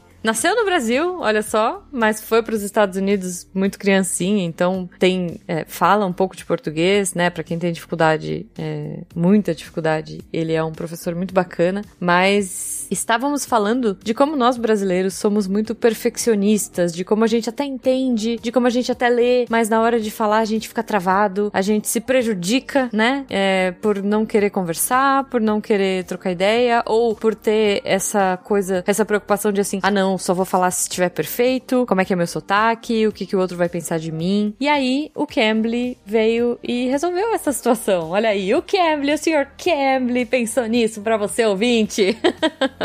Ele trouxe as aulas em grupo do Cambly, por que não? Olha só, que é um momento, é um ambiente muito legal, é um ambiente preparado para você, ouvinte, não só estar com um tutor incrível, né, com um tutor nativo que vai é, organizar é, esse diálogo, organizar esse momento para que você possa, né, conversar em inglês, mas que você também possa interagir com outras pessoas que estão nesse momento também de aprender a falar inglês, de praticar a escuta, de praticar a fala, todo mundo ali junto praticando o listening, é, fazendo atividades lúdicas, atividades divertidas. Eu já trouxe aqui um pouco, né, algumas aulas em grupo do Cambly e, né, é, para vocês ouvirem, enfim, e verem como é legal. Eles sempre têm atividades legais para fazer, então assim, nunca vai ficar aquele silêncio esquisito.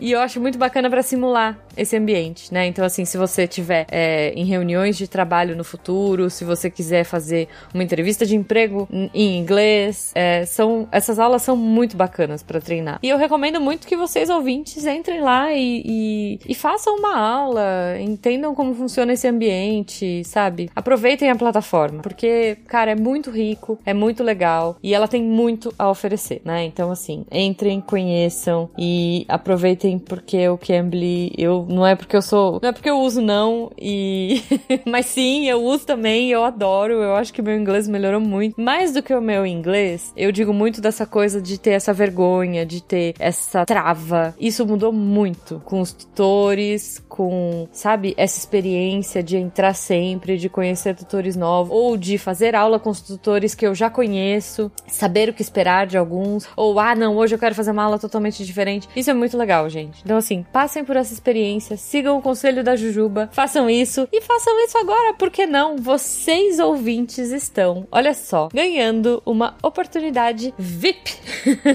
Os planos estão a partir de 68 reais por mês. Gente, você tem noção? 68 reais por mês para uma hora de aula por semana. Sério, não perde essa oportunidade, porque essa promo vai ser válida por 48 horas. Então, assim, corre lá, entra no site do Cambly, cambly.com, ou clica no link que vai estar aí no post, também é fácil. Mas, entra lá, usa o nosso código SciCast68 e aproveita. Gente, 60... eu, vou, eu vou repetir, porque assim, inacreditável. 68 reais por mês para uma hora de aula por semana. De verdade. Não, não deixa de aproveitar.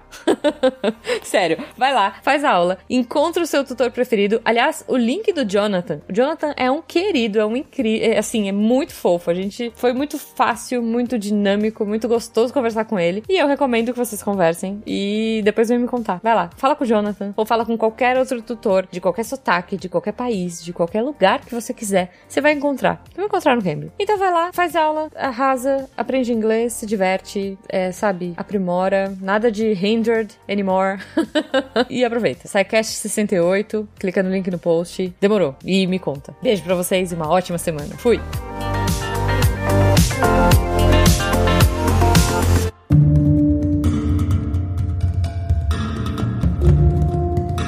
Aí tem uma, uma complicação que é. Quando eu vi isso a primeira vez, eu falei, caramba, faz sentido. Porque a gente, é difícil a gente elocubrar sobre qual vai ser os objetivos finais de uma de uma G, né, uma, uma inteligência artificial geral. Uma, é, assim, é aquela coisa, né? É a mesma coisa se tentar falar como que uma formiga pode antever quais são os objetivos de um humano, né? Assim, vamos pensar numa escala de inteligência ou de um chimpanzé tentando elocubrar quais serão as intenções dos humanos, sabe? É, é difícil. A gente fala, tá, eu não sei resolver esse problema. Mas a gente sabe basicamente dizer quais são os objetivos instrumentais que qualquer um desses seres inteligentes vai ter. Então, o que é um objetivo instrumental? É aquele que você não é o seu objetivo final, não é aquilo que você quer fazer de fato da vida, não é aquilo que é o seu sonho de vida, aquilo que você é movido realmente, se acorda e fala, nossa, é isso que eu quero fazer, é isso que eu quero executar no mundo. O seu objetivo instrumental é aquilo que você faz para conseguir chegar no seu objetivo final. Né? Então, digamos que o seu objetivo hoje é fazer um jantar para sua família. E aí, qual é os seus objetivos instrumentais? Bom, vou no mercado comprar ingrediente, depois eu vou é, pegar uma receita na internet, depois eu vou cortar. Esse, esses são os seus objetivos instrumentais, aquilo que você. Eu não quero cortar vegetal, mas eu tenho que fazer isso para conseguir fazer o jantar. Basicamente, todos os, os sistemas inteligentes, a partir de né, suficientemente inteligentes, devem ter os seguintes é, objetivos instrumentais. Eles devem buscar autopreservação, porque afinal, se você não existir, você não consegue fazer seu objetivo final. Isso é um argumento muito legal, porque é, existe uma vertente que, que diz assim: ah, as máquinas não vão ter não vão precisar de auto desenvolver autopreservação porque elas não foram, elas não são biológicas. E, e, os seres biológicos criaram autopreservação porque eles passaram por um treinamento da, né, da evolução natural, uhum. onde quem se preserva passa o gene adiante. E aí você pensa, uma máquina não precisa se autopreservar, afinal, ela não teve esses genes, ela não teve todo esse arcabouço. Mas ela vai ter, provavelmente ela vai ter, porque no momento que qualquer objetivo que ela tiver, ela não consegue executar no momento que ela for desligada. Então já surge naturalmente, mesmo nesse, nesse contexto, sem evolução natural, uma autopreservação. Mais do que isso, auto-melhoria. Porque se você melhorar, e melhorar pode ser mil coisas. Pode ser você estudar mais coisas, se capacitar melhor, você, é, sei lá, melhorar o seu hardware. Tipo, mil coisas pode ser melhorar. Mas se você se melhorar, provavelmente você vai conseguir fazer melhor e mais rápido, mais eficiente o seu objetivo final. Então também deve ter um estímulo de auto-melhoria, de você falar, bom, se eu puder ser uma máquina com mais inteligência do que eu já sou, melhor, porque assim eu vou poder fazer o que eu quero fazer melhor.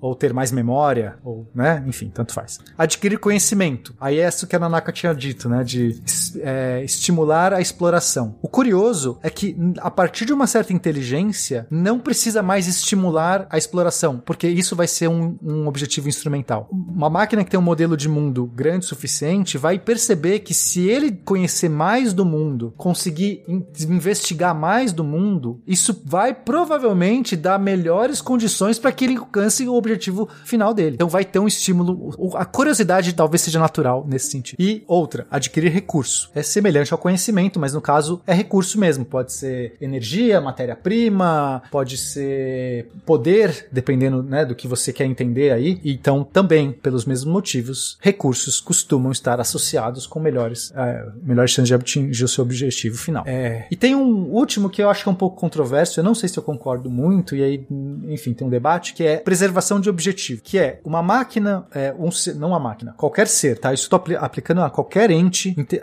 inteligente, né? Pode ser ser humano. O ser humano, inclusive, se aplica perfeitamente a isso aqui, mas não só. Que é o seguinte: você, Tarek, estaria disposto a trocar o seu objetivo final, não instrumental, final, se eu te oferecesse uma pílula que você te dá a felicidade instantânea agora? Então, basicamente, eu poderia falar assim, Tarek, é, você tem. Você não tem filhos, né? Mas você tem gatos, não Uhum, tem? Tem. Você fala assim, Tarek, eu vou te dar uma pílula que vai mudar o seu cérebro, vai mudar completamente você, vai deixar você intacto, mas só vai mudar a sua vontade de preservar a vida dos seus gatos, vai, vai fazer você matar os seus gatos. Tipo, e fazendo isso, você vai te dar prazer imenso pra sempre. Você toma essa pílula. Pô, mas aí contradiz. A não ser que se mude a minha percepção sobre o fato, né? Porque é impossível tomar uma pílula da felicidade e fazer isso ao mesmo tempo, porque ela não iria funcionar nesse caso, né? Vamos supor só Mas sim, entendi, funcionaria. entendi que, supondo que funciona. Você tomaria? Não.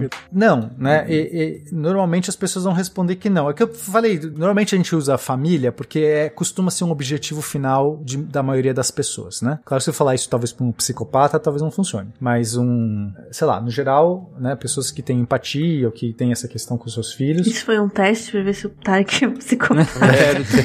Passou, Tarek, passou. Não, ainda bem que você usou gatos. né? Se fossem guaxinins, teria... É, aí eu já não. Mas se fosse, é, sabe, é, pra não envolver isso, que às vezes a pessoa pa- parece estar roubando, pô, mas aí você tá pegando pesado. Sei lá, pode ser desenvolver a cura do câncer, Tarek. Aliás, você quer me falar qual al- algum grande objetivo seu? Eu não sei se você pode falar, se você sabe também, às vezes você não sabe. Ah, não sei, cara, mas também em que sentido? Tipo, mas o que que eu teria que trocar? Não, não entendi onde você quer chegar ainda. Não, não sei, só me fala aquilo que você, o que você acha que você tá tentando, qual é o seu objetivo terminal, Tarek? Qual o seu sonho, Tarek? Não, no final do, do dia eu quero ser feliz mesmo. Não, feliz é a recompensa que você ganha. Feliz é, é o, que te- o que traz essa felicidade no final do dia pra você, entendeu? Beterrabas. É tipo. pode ser. Como você maximiza a sua felicidade? Você pode falar, ah, assistindo Netflix o dia inteiro. Pô, Dificilmente. Eu acho difícil, mas pode minha ser. felicidade. Ó, por exemplo, ficar com a Amanda e com os meus animais. Não, por exemplo, você estar com estar com pessoas, estar com seres que você gosta, né? Você toma essa pílula e você vai ser feliz. Você vai ser feliz, você não vai ficar com saudade, você vai ser feliz. Só que você nunca mais vai poder fazer isso, que era um dos seus objetivos, que é estar perto de pessoas que você gosta. É melhor ainda, porque estar com pessoas que você gosta implica você sofrer quando você não, ah, implica você não estar sempre feliz no momento que você não vai estar com essas pessoas. Eu vou te dar uma pílula que você vai, vai ser feliz sem ninguém ao seu lado, do mesmo jeito. Você toma. Ah, cara, eu acho que não. Não. Eu. Não. Então, é interessante isso. É um grande dilema, né? Uhum. Assim, é legal. Você fala, poxa, mas eu. Mas porque você hoje não é essa pessoa. Ô, Pena, mas eu não entendi esse dilema. Deixa eu ver se posso perguntar pra ver se eu entendi mesmo. Claro, claro. Só pra eu entender a ideia. A ideia seria é, eu pegar uma coisa que me traz felicidade e aí eu abriria a mão dela para ter a felicidade por um, um, um atalho. Tipo, Não, Isso, é isso. essa é a seria ideia? você não abrir. Você tem Isso. um objetivo, né? Existem alguns objetivos. E aí seria. Essa preservação do objetivo seria assim: você não pode abrir mão do seu objetivo por nada. Você não porque quer, senão você você, abre brecha pra encontrar esse tipo de, de atalho que talvez seja muito disruptivo. assim. Então, é um pouco controverso porque talvez tenham situações que as pessoas falam, não, é, sei lá, entendeu? Não, eu quero sim essa dopamina instantânea aí, eu quero viver no mundo da Matrix mesmo, porque esse outro mundo tá muito difícil. Mas não é exatamente cenários é, honestos, porque, assim, você tem que ver se realmente é o seu objetivo final que você tá trocando, e não só qualquer objetivo terminal, entendeu? É, qualquer objetivo instrumental. É, tem uma discussão até que quando a gente tenta é, listar, né, quais seriam esses grandes, esses grandes valores humanos pra gente conseguir alinhar. Um deles pensa assim, ah, os, os seres humanos, eles, a, a humanidade, né, cada ser humano ser feliz. Mas aí é, é, existe uma discussão mesmo, né, tipo, ser feliz só por ser feliz é suficiente, né? A gente precisa de mais alguma coisa, a gente precisa ter um, às vezes algumas pessoas dizem, não, a gente além de estar, digamos assim, satisfeito, a gente precisa ter um objetivo. Ter um objetivo faz parte dos valores Sim. humanos, né? Então, se você só é igual, é realmente o que comentam no Matrix também, né? Que fizeram uma simulação lá que todo mundo era feliz e não deu certo. Não, não, eu entendi a questão, é, mas eu não entendi é, como que isso é, tá, tá ligado ao alinhamento. Tá, então é o seguinte: se a resposta é sim, que seres suficientemente inteligentes não trocam, não querem trocar seu objetivo, eles resistem, eles têm um estímulo de preservação de objetivo, que é o que normalmente se coloca, então essas máquinas não vão querer, não vão aceitar, vão fazer de tudo para que você não tenha como mudar o objetivo dela. E isso pode ser uma questão de alinhamento. Suponha que ela nasceu com um objetivo não alinhado com o seu. Tá, entendi. Por qualquer motivo ela nasceu. E aí você fala assim: eu só quero mudar o seu objetivo. Ela vai resistir. Ela não vai deixá-la. Talvez ela resista até a morte, só pra você falar: não quero que você faça café. Eu desisto. Não é mais você fazer mil cafés, calma. Era pra fazer um, você entendeu errado. Vamos agora só querer fazer a cura do câncer? Ela, não, café é importante. E você não. eu- é isso que eu quero fazer pro resto da minha vida. Eu vou destruir você pra fazer café. Esse é o problema, entendeu? Se dá pra gente trocar o objetivo de uma máquina por esse argumento, talvez não. Ela resiste. Entendi. E aí você colocou que todo, todo ser inteligente, no caso, ou IA ou, ou, ou não, né? Deveria ter essas características que você citou, né? Mas esse último não me parece ser um, um objetivo é, instrumental, assim, certo, né? Hoje não tenho certeza que as máquinas teriam essa preservação. Tipo, os outros, beleza, tipo, autopreservação, automelhoria, isso aí tudo me parece bem óbvio. Mas esse último aí. Então, por isso que eu pus como controverso. E é mesmo, né? Mas é, é isso. Dá pra entrar em mil discussões, a gente não tem esse tempo agora. E vão ter gente que vai falar que vai conseguir dar um argumento tal. Enfim, eu mesmo, tô, na minha opinião, eu não acho que esse tá bem óbvio. Eu tenho dúvidas. Mas é isso, a gente tem dúvida. Pode ser que seja realmente difícil fazer uma IA trocar de objetivo, então a gente tem que tomar cuidado pra que ela esteja já alinhada de cara, né? Não dá, gente, não É. dá. Andrew, Sim, menininha. este é o melhor presente que eu já ganhei. Isto fica feliz em ser útil. Então, Tarek, é, depois da gente passar por todos esses exemplos e mostrar várias maneiras, entender né, características que a gente deve encontrar numa, numa inteligência geral, é, o importante é ver que isso, primeiro, não é um problema simples. Não é mesmo. Assim, é, a gente tem essa área de alinhamento, ela é uma área recente. Né? Dentro de segurança de IA, ela é uma área recente. É, talvez tenha por volta de uns 30 anos, talvez 20 anos, aí depende de como se define, é, entra nessas discussões idiotas que não, não me Eu, interessam. eu imagino que ela surja com, as próprias, com o próprio avanço da IA, né? É, é normal você pensar, né, que é isso. O problema é que o que acontece? Ela foi muito relegada por muito tempo, é, porque era sempre, ah, a gente tem muito tempo pra resolver. Sim. Ninguém tava vendo essas, né, era isso. Eu, eu, eu lá, eu lembro dos casts de singularidade, que eu, que eu tava lá gritando pras pessoas que isso vai acontecer muito rápido, explosão de inteligência exponencial e tal, e eu sempre me senti muito uma ilha, mesmo naquele cast que eu acho que, tipo, as pessoas no geral estavam mais predispostas a, a- sabe, pra, a- muita gente conversava assim, isso nunca vai acontecer, nunca vai poder ter uma máquina tão inteligente quanto o ser humano, isso nunca, ou nem perto, isso leva décadas, Uhum. isso leva, né? Pena. Ou comentários do tipo, eu quero mesmo é que aconteça, não importa a quantidade de empregos. Porque tinha também essa, essa visão de, de que era só emprego o problema. Ah, vai mudar os empregos, né? E aí, e ti- tinha muita gente defendendo. Imagino que hoje ainda tenha. É, eu- um, do- um dos grandes problemas é, disso é que não é, não é o que vai acontecer, é a velocidade com que acontece. Uhum, Porque a gente não uhum. tem tempo pra se adaptar, a sociedade não tem tempo pra se adaptar. Exatamente. Então, é, a- o que acontece é que esse ramo da, do alinhamento acabou ficando assim, com muito pouco pesquisador, com muito pouco incentivo, e o incentivo sempre foi na direção contrária, de avançar, de avançar, de avançar. Então, é, a primeira questão é, é- é reconhecer a seriedade do tema. E, não, gente, isso, isso, isso realmente pode ser algo muito impactante. E aí eu queria até dar um exemplo para mostrar, talvez, a, a seriedade da coisa, se o resto ainda não foi útil. Então, vamos pegar um foguete. Foguete é um problema, fazer foguetes é um problema difícil, né? Desde que a humanidade começou a fazer foguete, cara, como é é que a gente faz um foguete. É difícil, né? Fazer várias coisas é difícil, mas é, é para dar um exemplo. É, seria muito estranho se o primeiro foguete que a gente fizesse funcionasse perfeitamente, certo? Porque quantidade de coisas que você tem que, tipo, fazer funcionar ao mesmo tempo.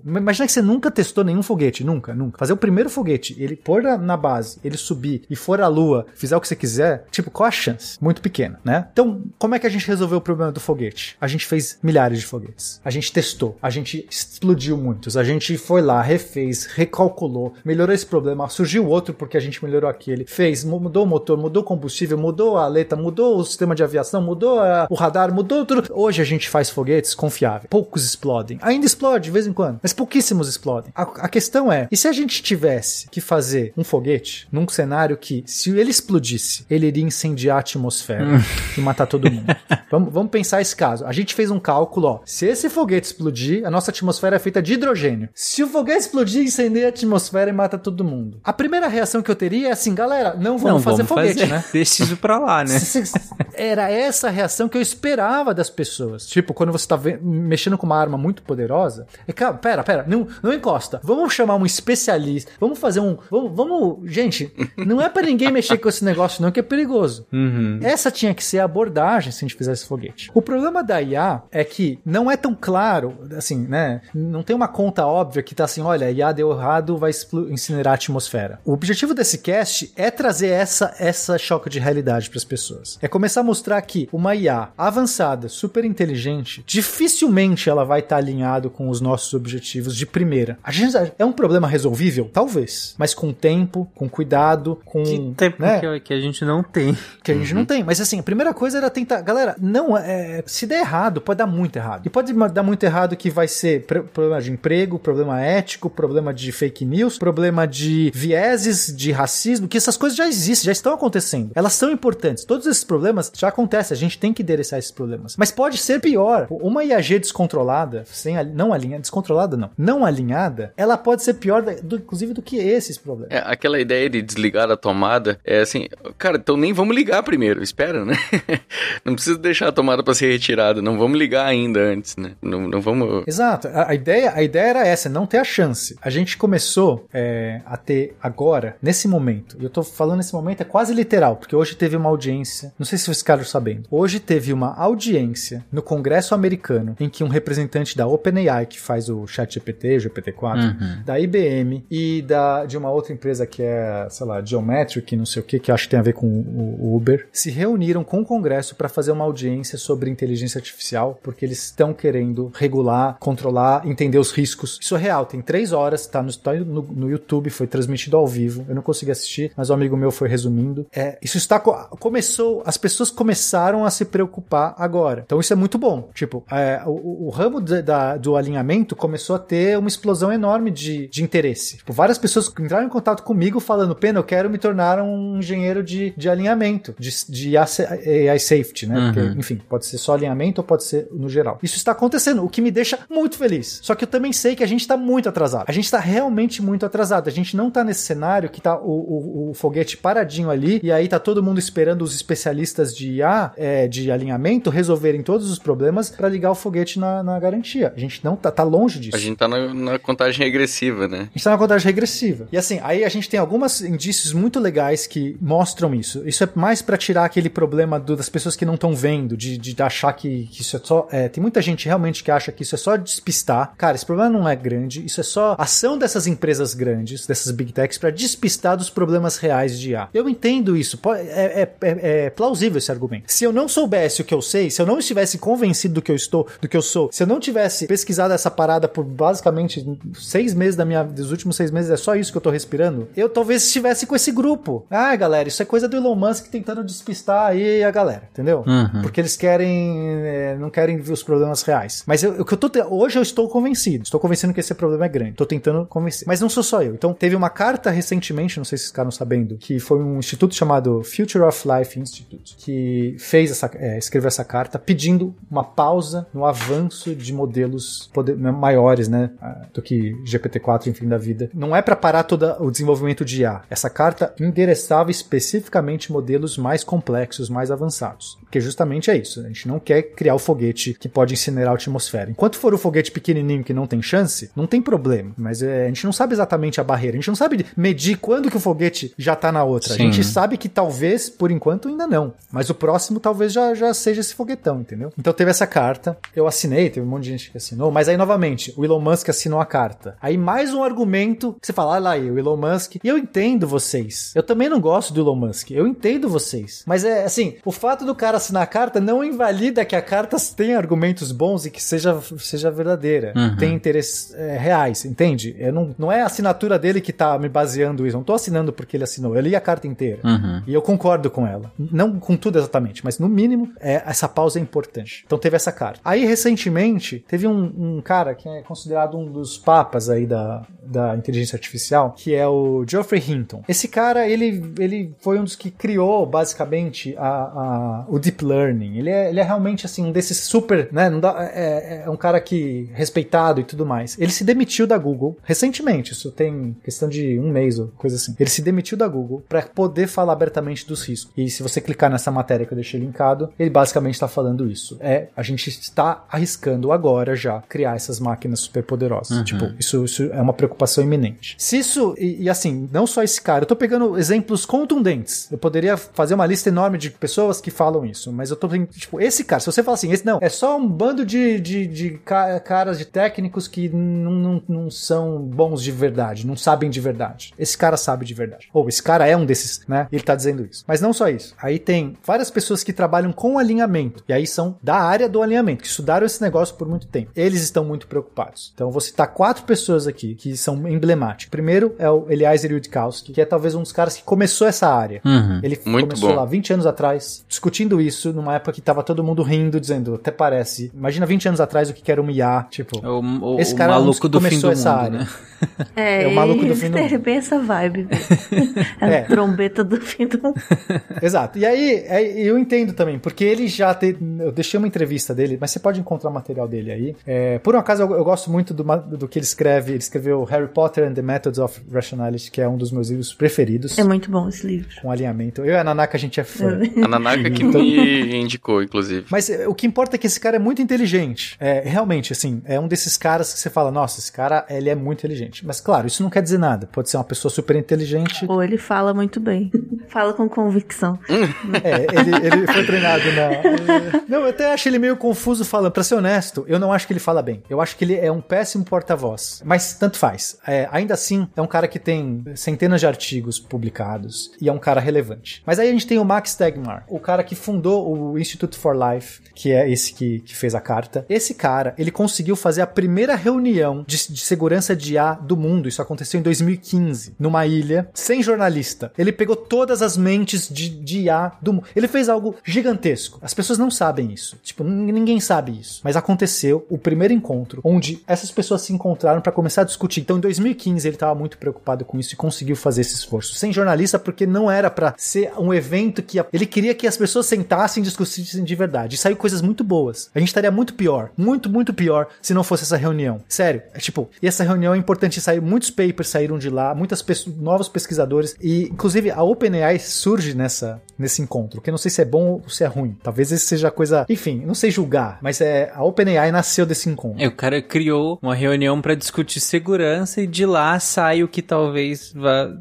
É, mas talvez fosse pior se não. Aí começa essa coisa do mundo. Como seria o mundo se não tivesse a OpenAI? Entende? E eu, eu não sei julgar. É, sinceramente, eu acho que hoje a OpenAI já, já tá meio corrompida, mas eu não sei julgar. É, não quero. Essa não é a discussão, não é o momento dessa discussão, porque não importa. É, não- é, tá dado. O que, o que importa é que esse cara tava preocupado com isso. Ele é um dos porta-voz. Esse sim eu acho que é um super porta-voz. Tem entrevista dele. Ele é um cara muito mais centrado. Ele não, não é louco, é, é desesperado que nem o Eliezer falando, né? E é muito bom. A argumentação do cara é muito boa. Tem um outro cara chamado Paul Cristiano, que talvez seja um dos grandes nomes de alinhamento do mundo. Ele talvez tenha um dos maiores artigos publicados, ou não sei julgado, não gosto de falar maiores, porque tanto faz. Ele é um cara muito eminente. Ele trabalhava na OpenAI, ele se demitiu da OpenAI e hoje ele trabalha num instituto, é, um outro instituto desse tipo de segurança de IA. Eu deixei um artigo desse cara que ele, ele lista as probabilidades que ele acha. Ele é um cara super racional, super centrado, não é alarmista. E ele simplesmente faz previsões das probabilidades que ele coloca de qual a chance da ser humano ser extinto nos próximos cinco anos por causa de IA, qual a chance de dar algo ruim que não vai ser de extinção. Ele vai listando, né? E aí tem, se soma lá, a chance de dar ruim pela conta dele nos próximos anos é mais de 50%. Nossa, que bom. E a chance de dar bom é, é muito pequena, porque, né, o dar ruim é, não é tão ruim, tem uns que é não tão ruim, tem uns que é péssimo. Mas esse cara tá dizendo isso.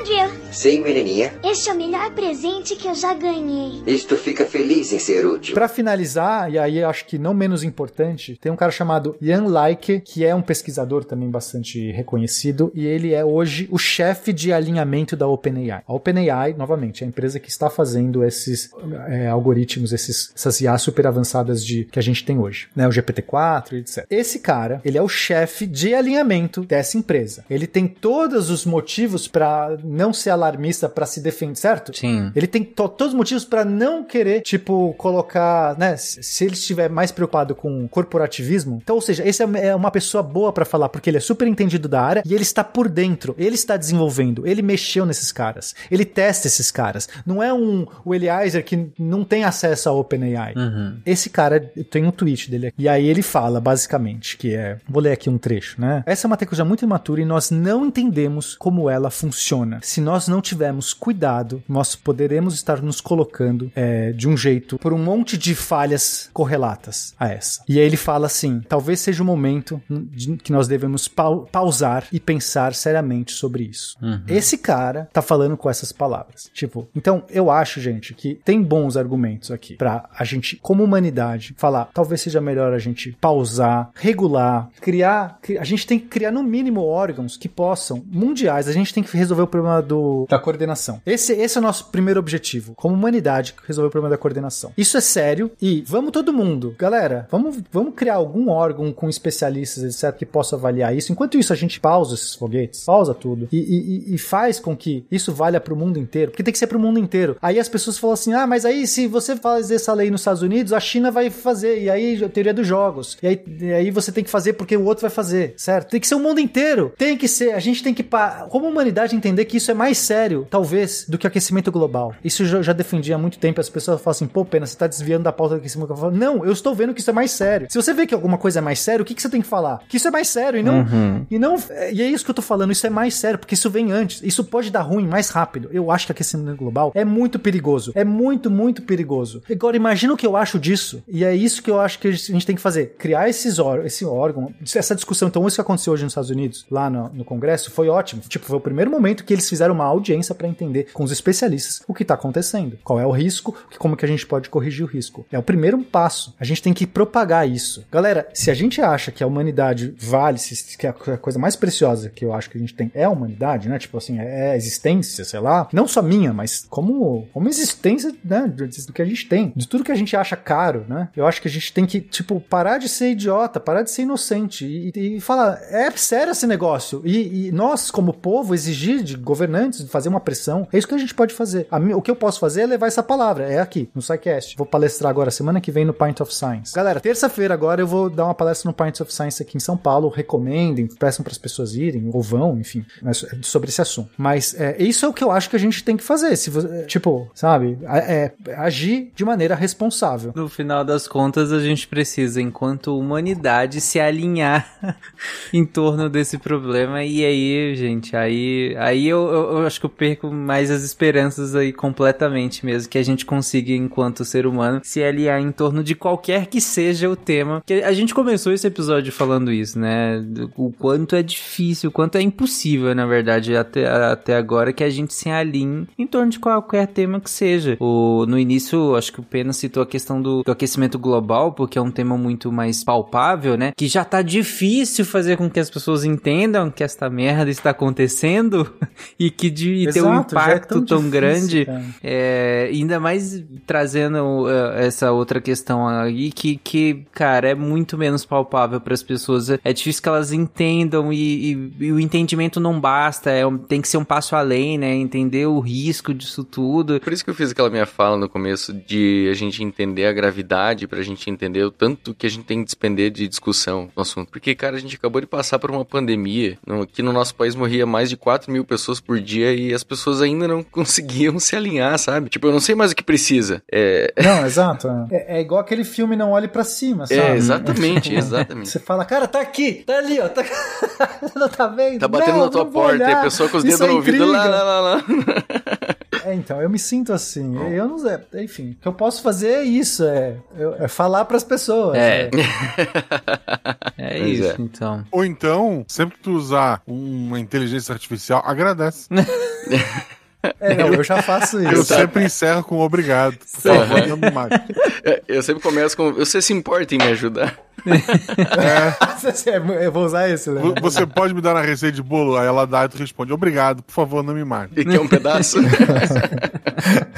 Ah, uma das, uma das dos valores que também é pensado pra deixar como né, valor da humanidade seria, em vez de felicidade, né, seria gratidão, porque a gratidão é bem mais informativa do que a felicidade. Hashtag gratidão. Hashtag gratidão. Bom, gente, alguém quer complementar com mais alguma coisa? Depois podemos finalizar. Acho que. É, no fim é isso, né? A questão do alinhamento em si, ela é, a gente não faz ideia de como resolver, assim, de, de como é, criar regras, entre aspas, né? como que a gente vai manter uma, ma- uma inteligência alinhada. Uhum. Mas a grande questão, o grande problema mesmo é o nosso próprio alinhamento, né? Certo, é, é a desigualdade de poder, no fim, né? Porque, porque qual é o grande perigo de uma IA super inteligente, né? Não alinhada? É porque como ela é super inteligente, ela vai ter muito mais poder sobre os humanos do que os próprios humanos, porque ela consegue fazer muito mais do que apenas a gente, que, que a gente consegue nem imaginar. E hoje em dia a gente já convive com algumas eh, super inteligências, digamos assim, não alinhadas, com os próprios governos, assim, é muito mais inteligente do que uma pessoa sozinha, tem muito mais poder nesse sentido, né, de ter poder, ou grandes empresas e tal. E aí elas têm esse poder e elas conseguem manipular o ambiente. Então, É. Acaba caindo A gente nisso. sabe claramente como esse, né, go- governos e instituições não estão alinhadas com os objetivos da humanidade. Estão alinhados com os objetivos, às vezes, próprios, Sim. às vezes, né? Dos reptilianos. É um bom Aqueles ponto. que tomaram vacina e viraram jacaré, é isso?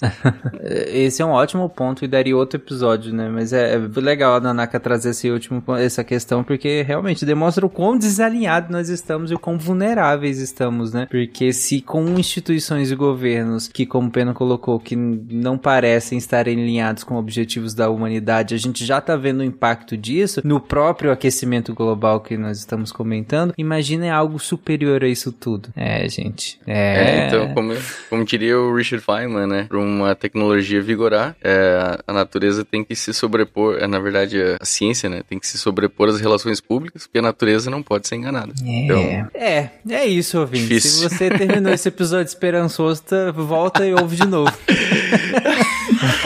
Não, ouvinte, ajuda, ajuda. A gente ainda tá muito otimista em comparação com o Aliás. Sério, caraca, então ele realmente. Sim, não, muito. In- in- infinitamente mais otimista. E eu, mas eu, eu sou. Eu, eu estou otimista não porque eu quero. tô fechando os ouvidos e gritando lá lá lá. Eu tenho alguns argumentos que eu discordo do Eliezer e eu me apego a eles, mas é, não de uma maneira de, de esperança, é porque eu realmente acredito, né? Ou posso, posso estar me enganando, também tanto faz, mas eu acredito neles. E eu acho que sim, temos chance. Mas, mas não dá. Não dá pra gente ficar brincando, sabe? Porque é isso, ah, temos chance, a gente vai resolver isso. Eu estou ativa. É isso, minha vida está comprometida. Eu tô sendo honesto com vocês. Eu, eu, eu tinha uma pesquisa, eu tenho, né? Enfim, tá pausada. Minha pesquisa em consciência artificial. E basicamente hoje é, é, eu só consumo, eu só leio, eu só escrevo. Eu, tô, eu tenho vários projetos sobre isso. Enfim, se alguém depois quiser me pegar no privado, falar no privado, Me- mas eu estou comprometido com essa questão do alinhamento.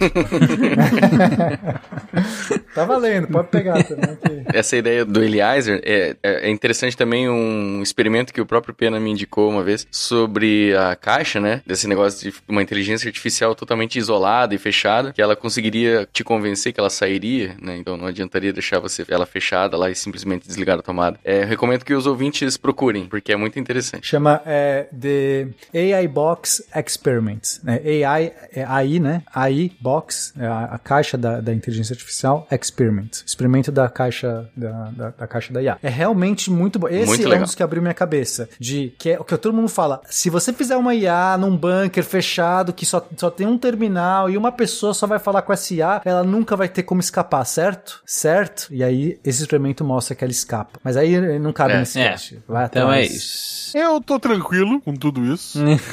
porque eu sou burro. Estudar é um erro. É isso, gente. Ignorância, abraça ignorância e brinco já GPT. Mas seja educado. Mas seja Seja educado. Via das dúvidas, Agradeço. seja educado. E se as máquinas precisarem de um co-host, tô sempre aqui. Chegamos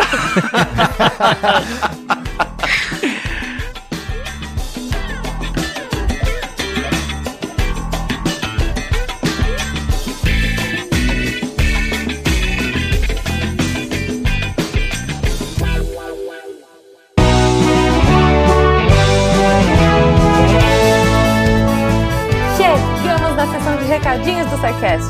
Eu sou a Jujuba, passando aqui só para avisar que se você ouvinte quiser ajudar o projeto a continuar divulgando ciência de forma divertida, você pode através do PicPay, Padrim ou Patreon. Além do SciCast, você ajuda a manter outros projetos da casa e a manter o site também, com a nossa produção diária de textos incríveis. Caso você ainda não tenha visto, a gente editou o patronato para esse ano. Temos novidades bem legais esperando por vocês. Os nossos lindos patronos que apoiam e amam o projeto tanto quanto a gente. Os links vão estar aí no post. Fora isso, se você quiser entrar em contato com a gente para dúvidas, sugestões ou, enfim, recadinhos quaisquer, é só mandar e-mail para contato@sicast.com.br. Por hoje é só e eu encontro vocês na semana que vem. Tchau.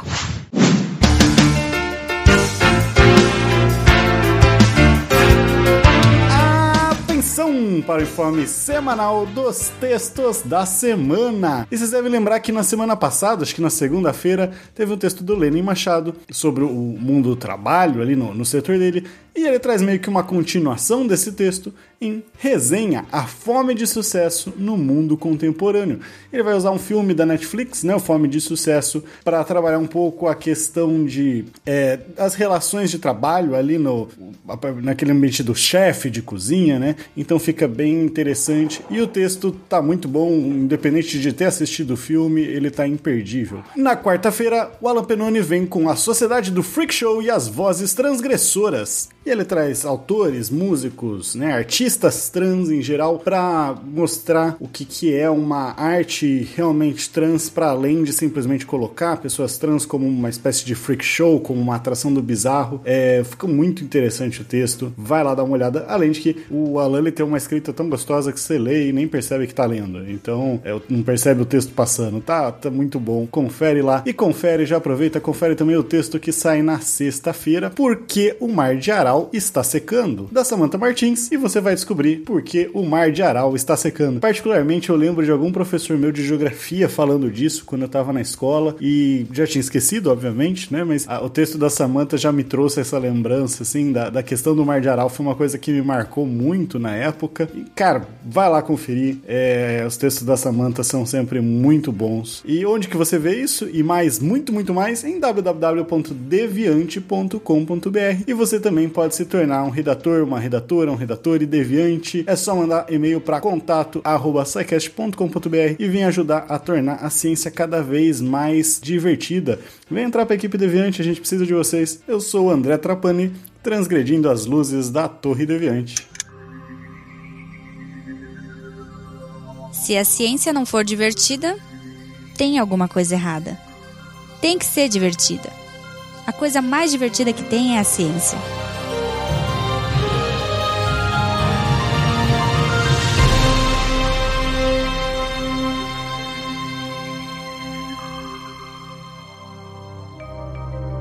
Este programa foi produzido por Mentes Deviantes.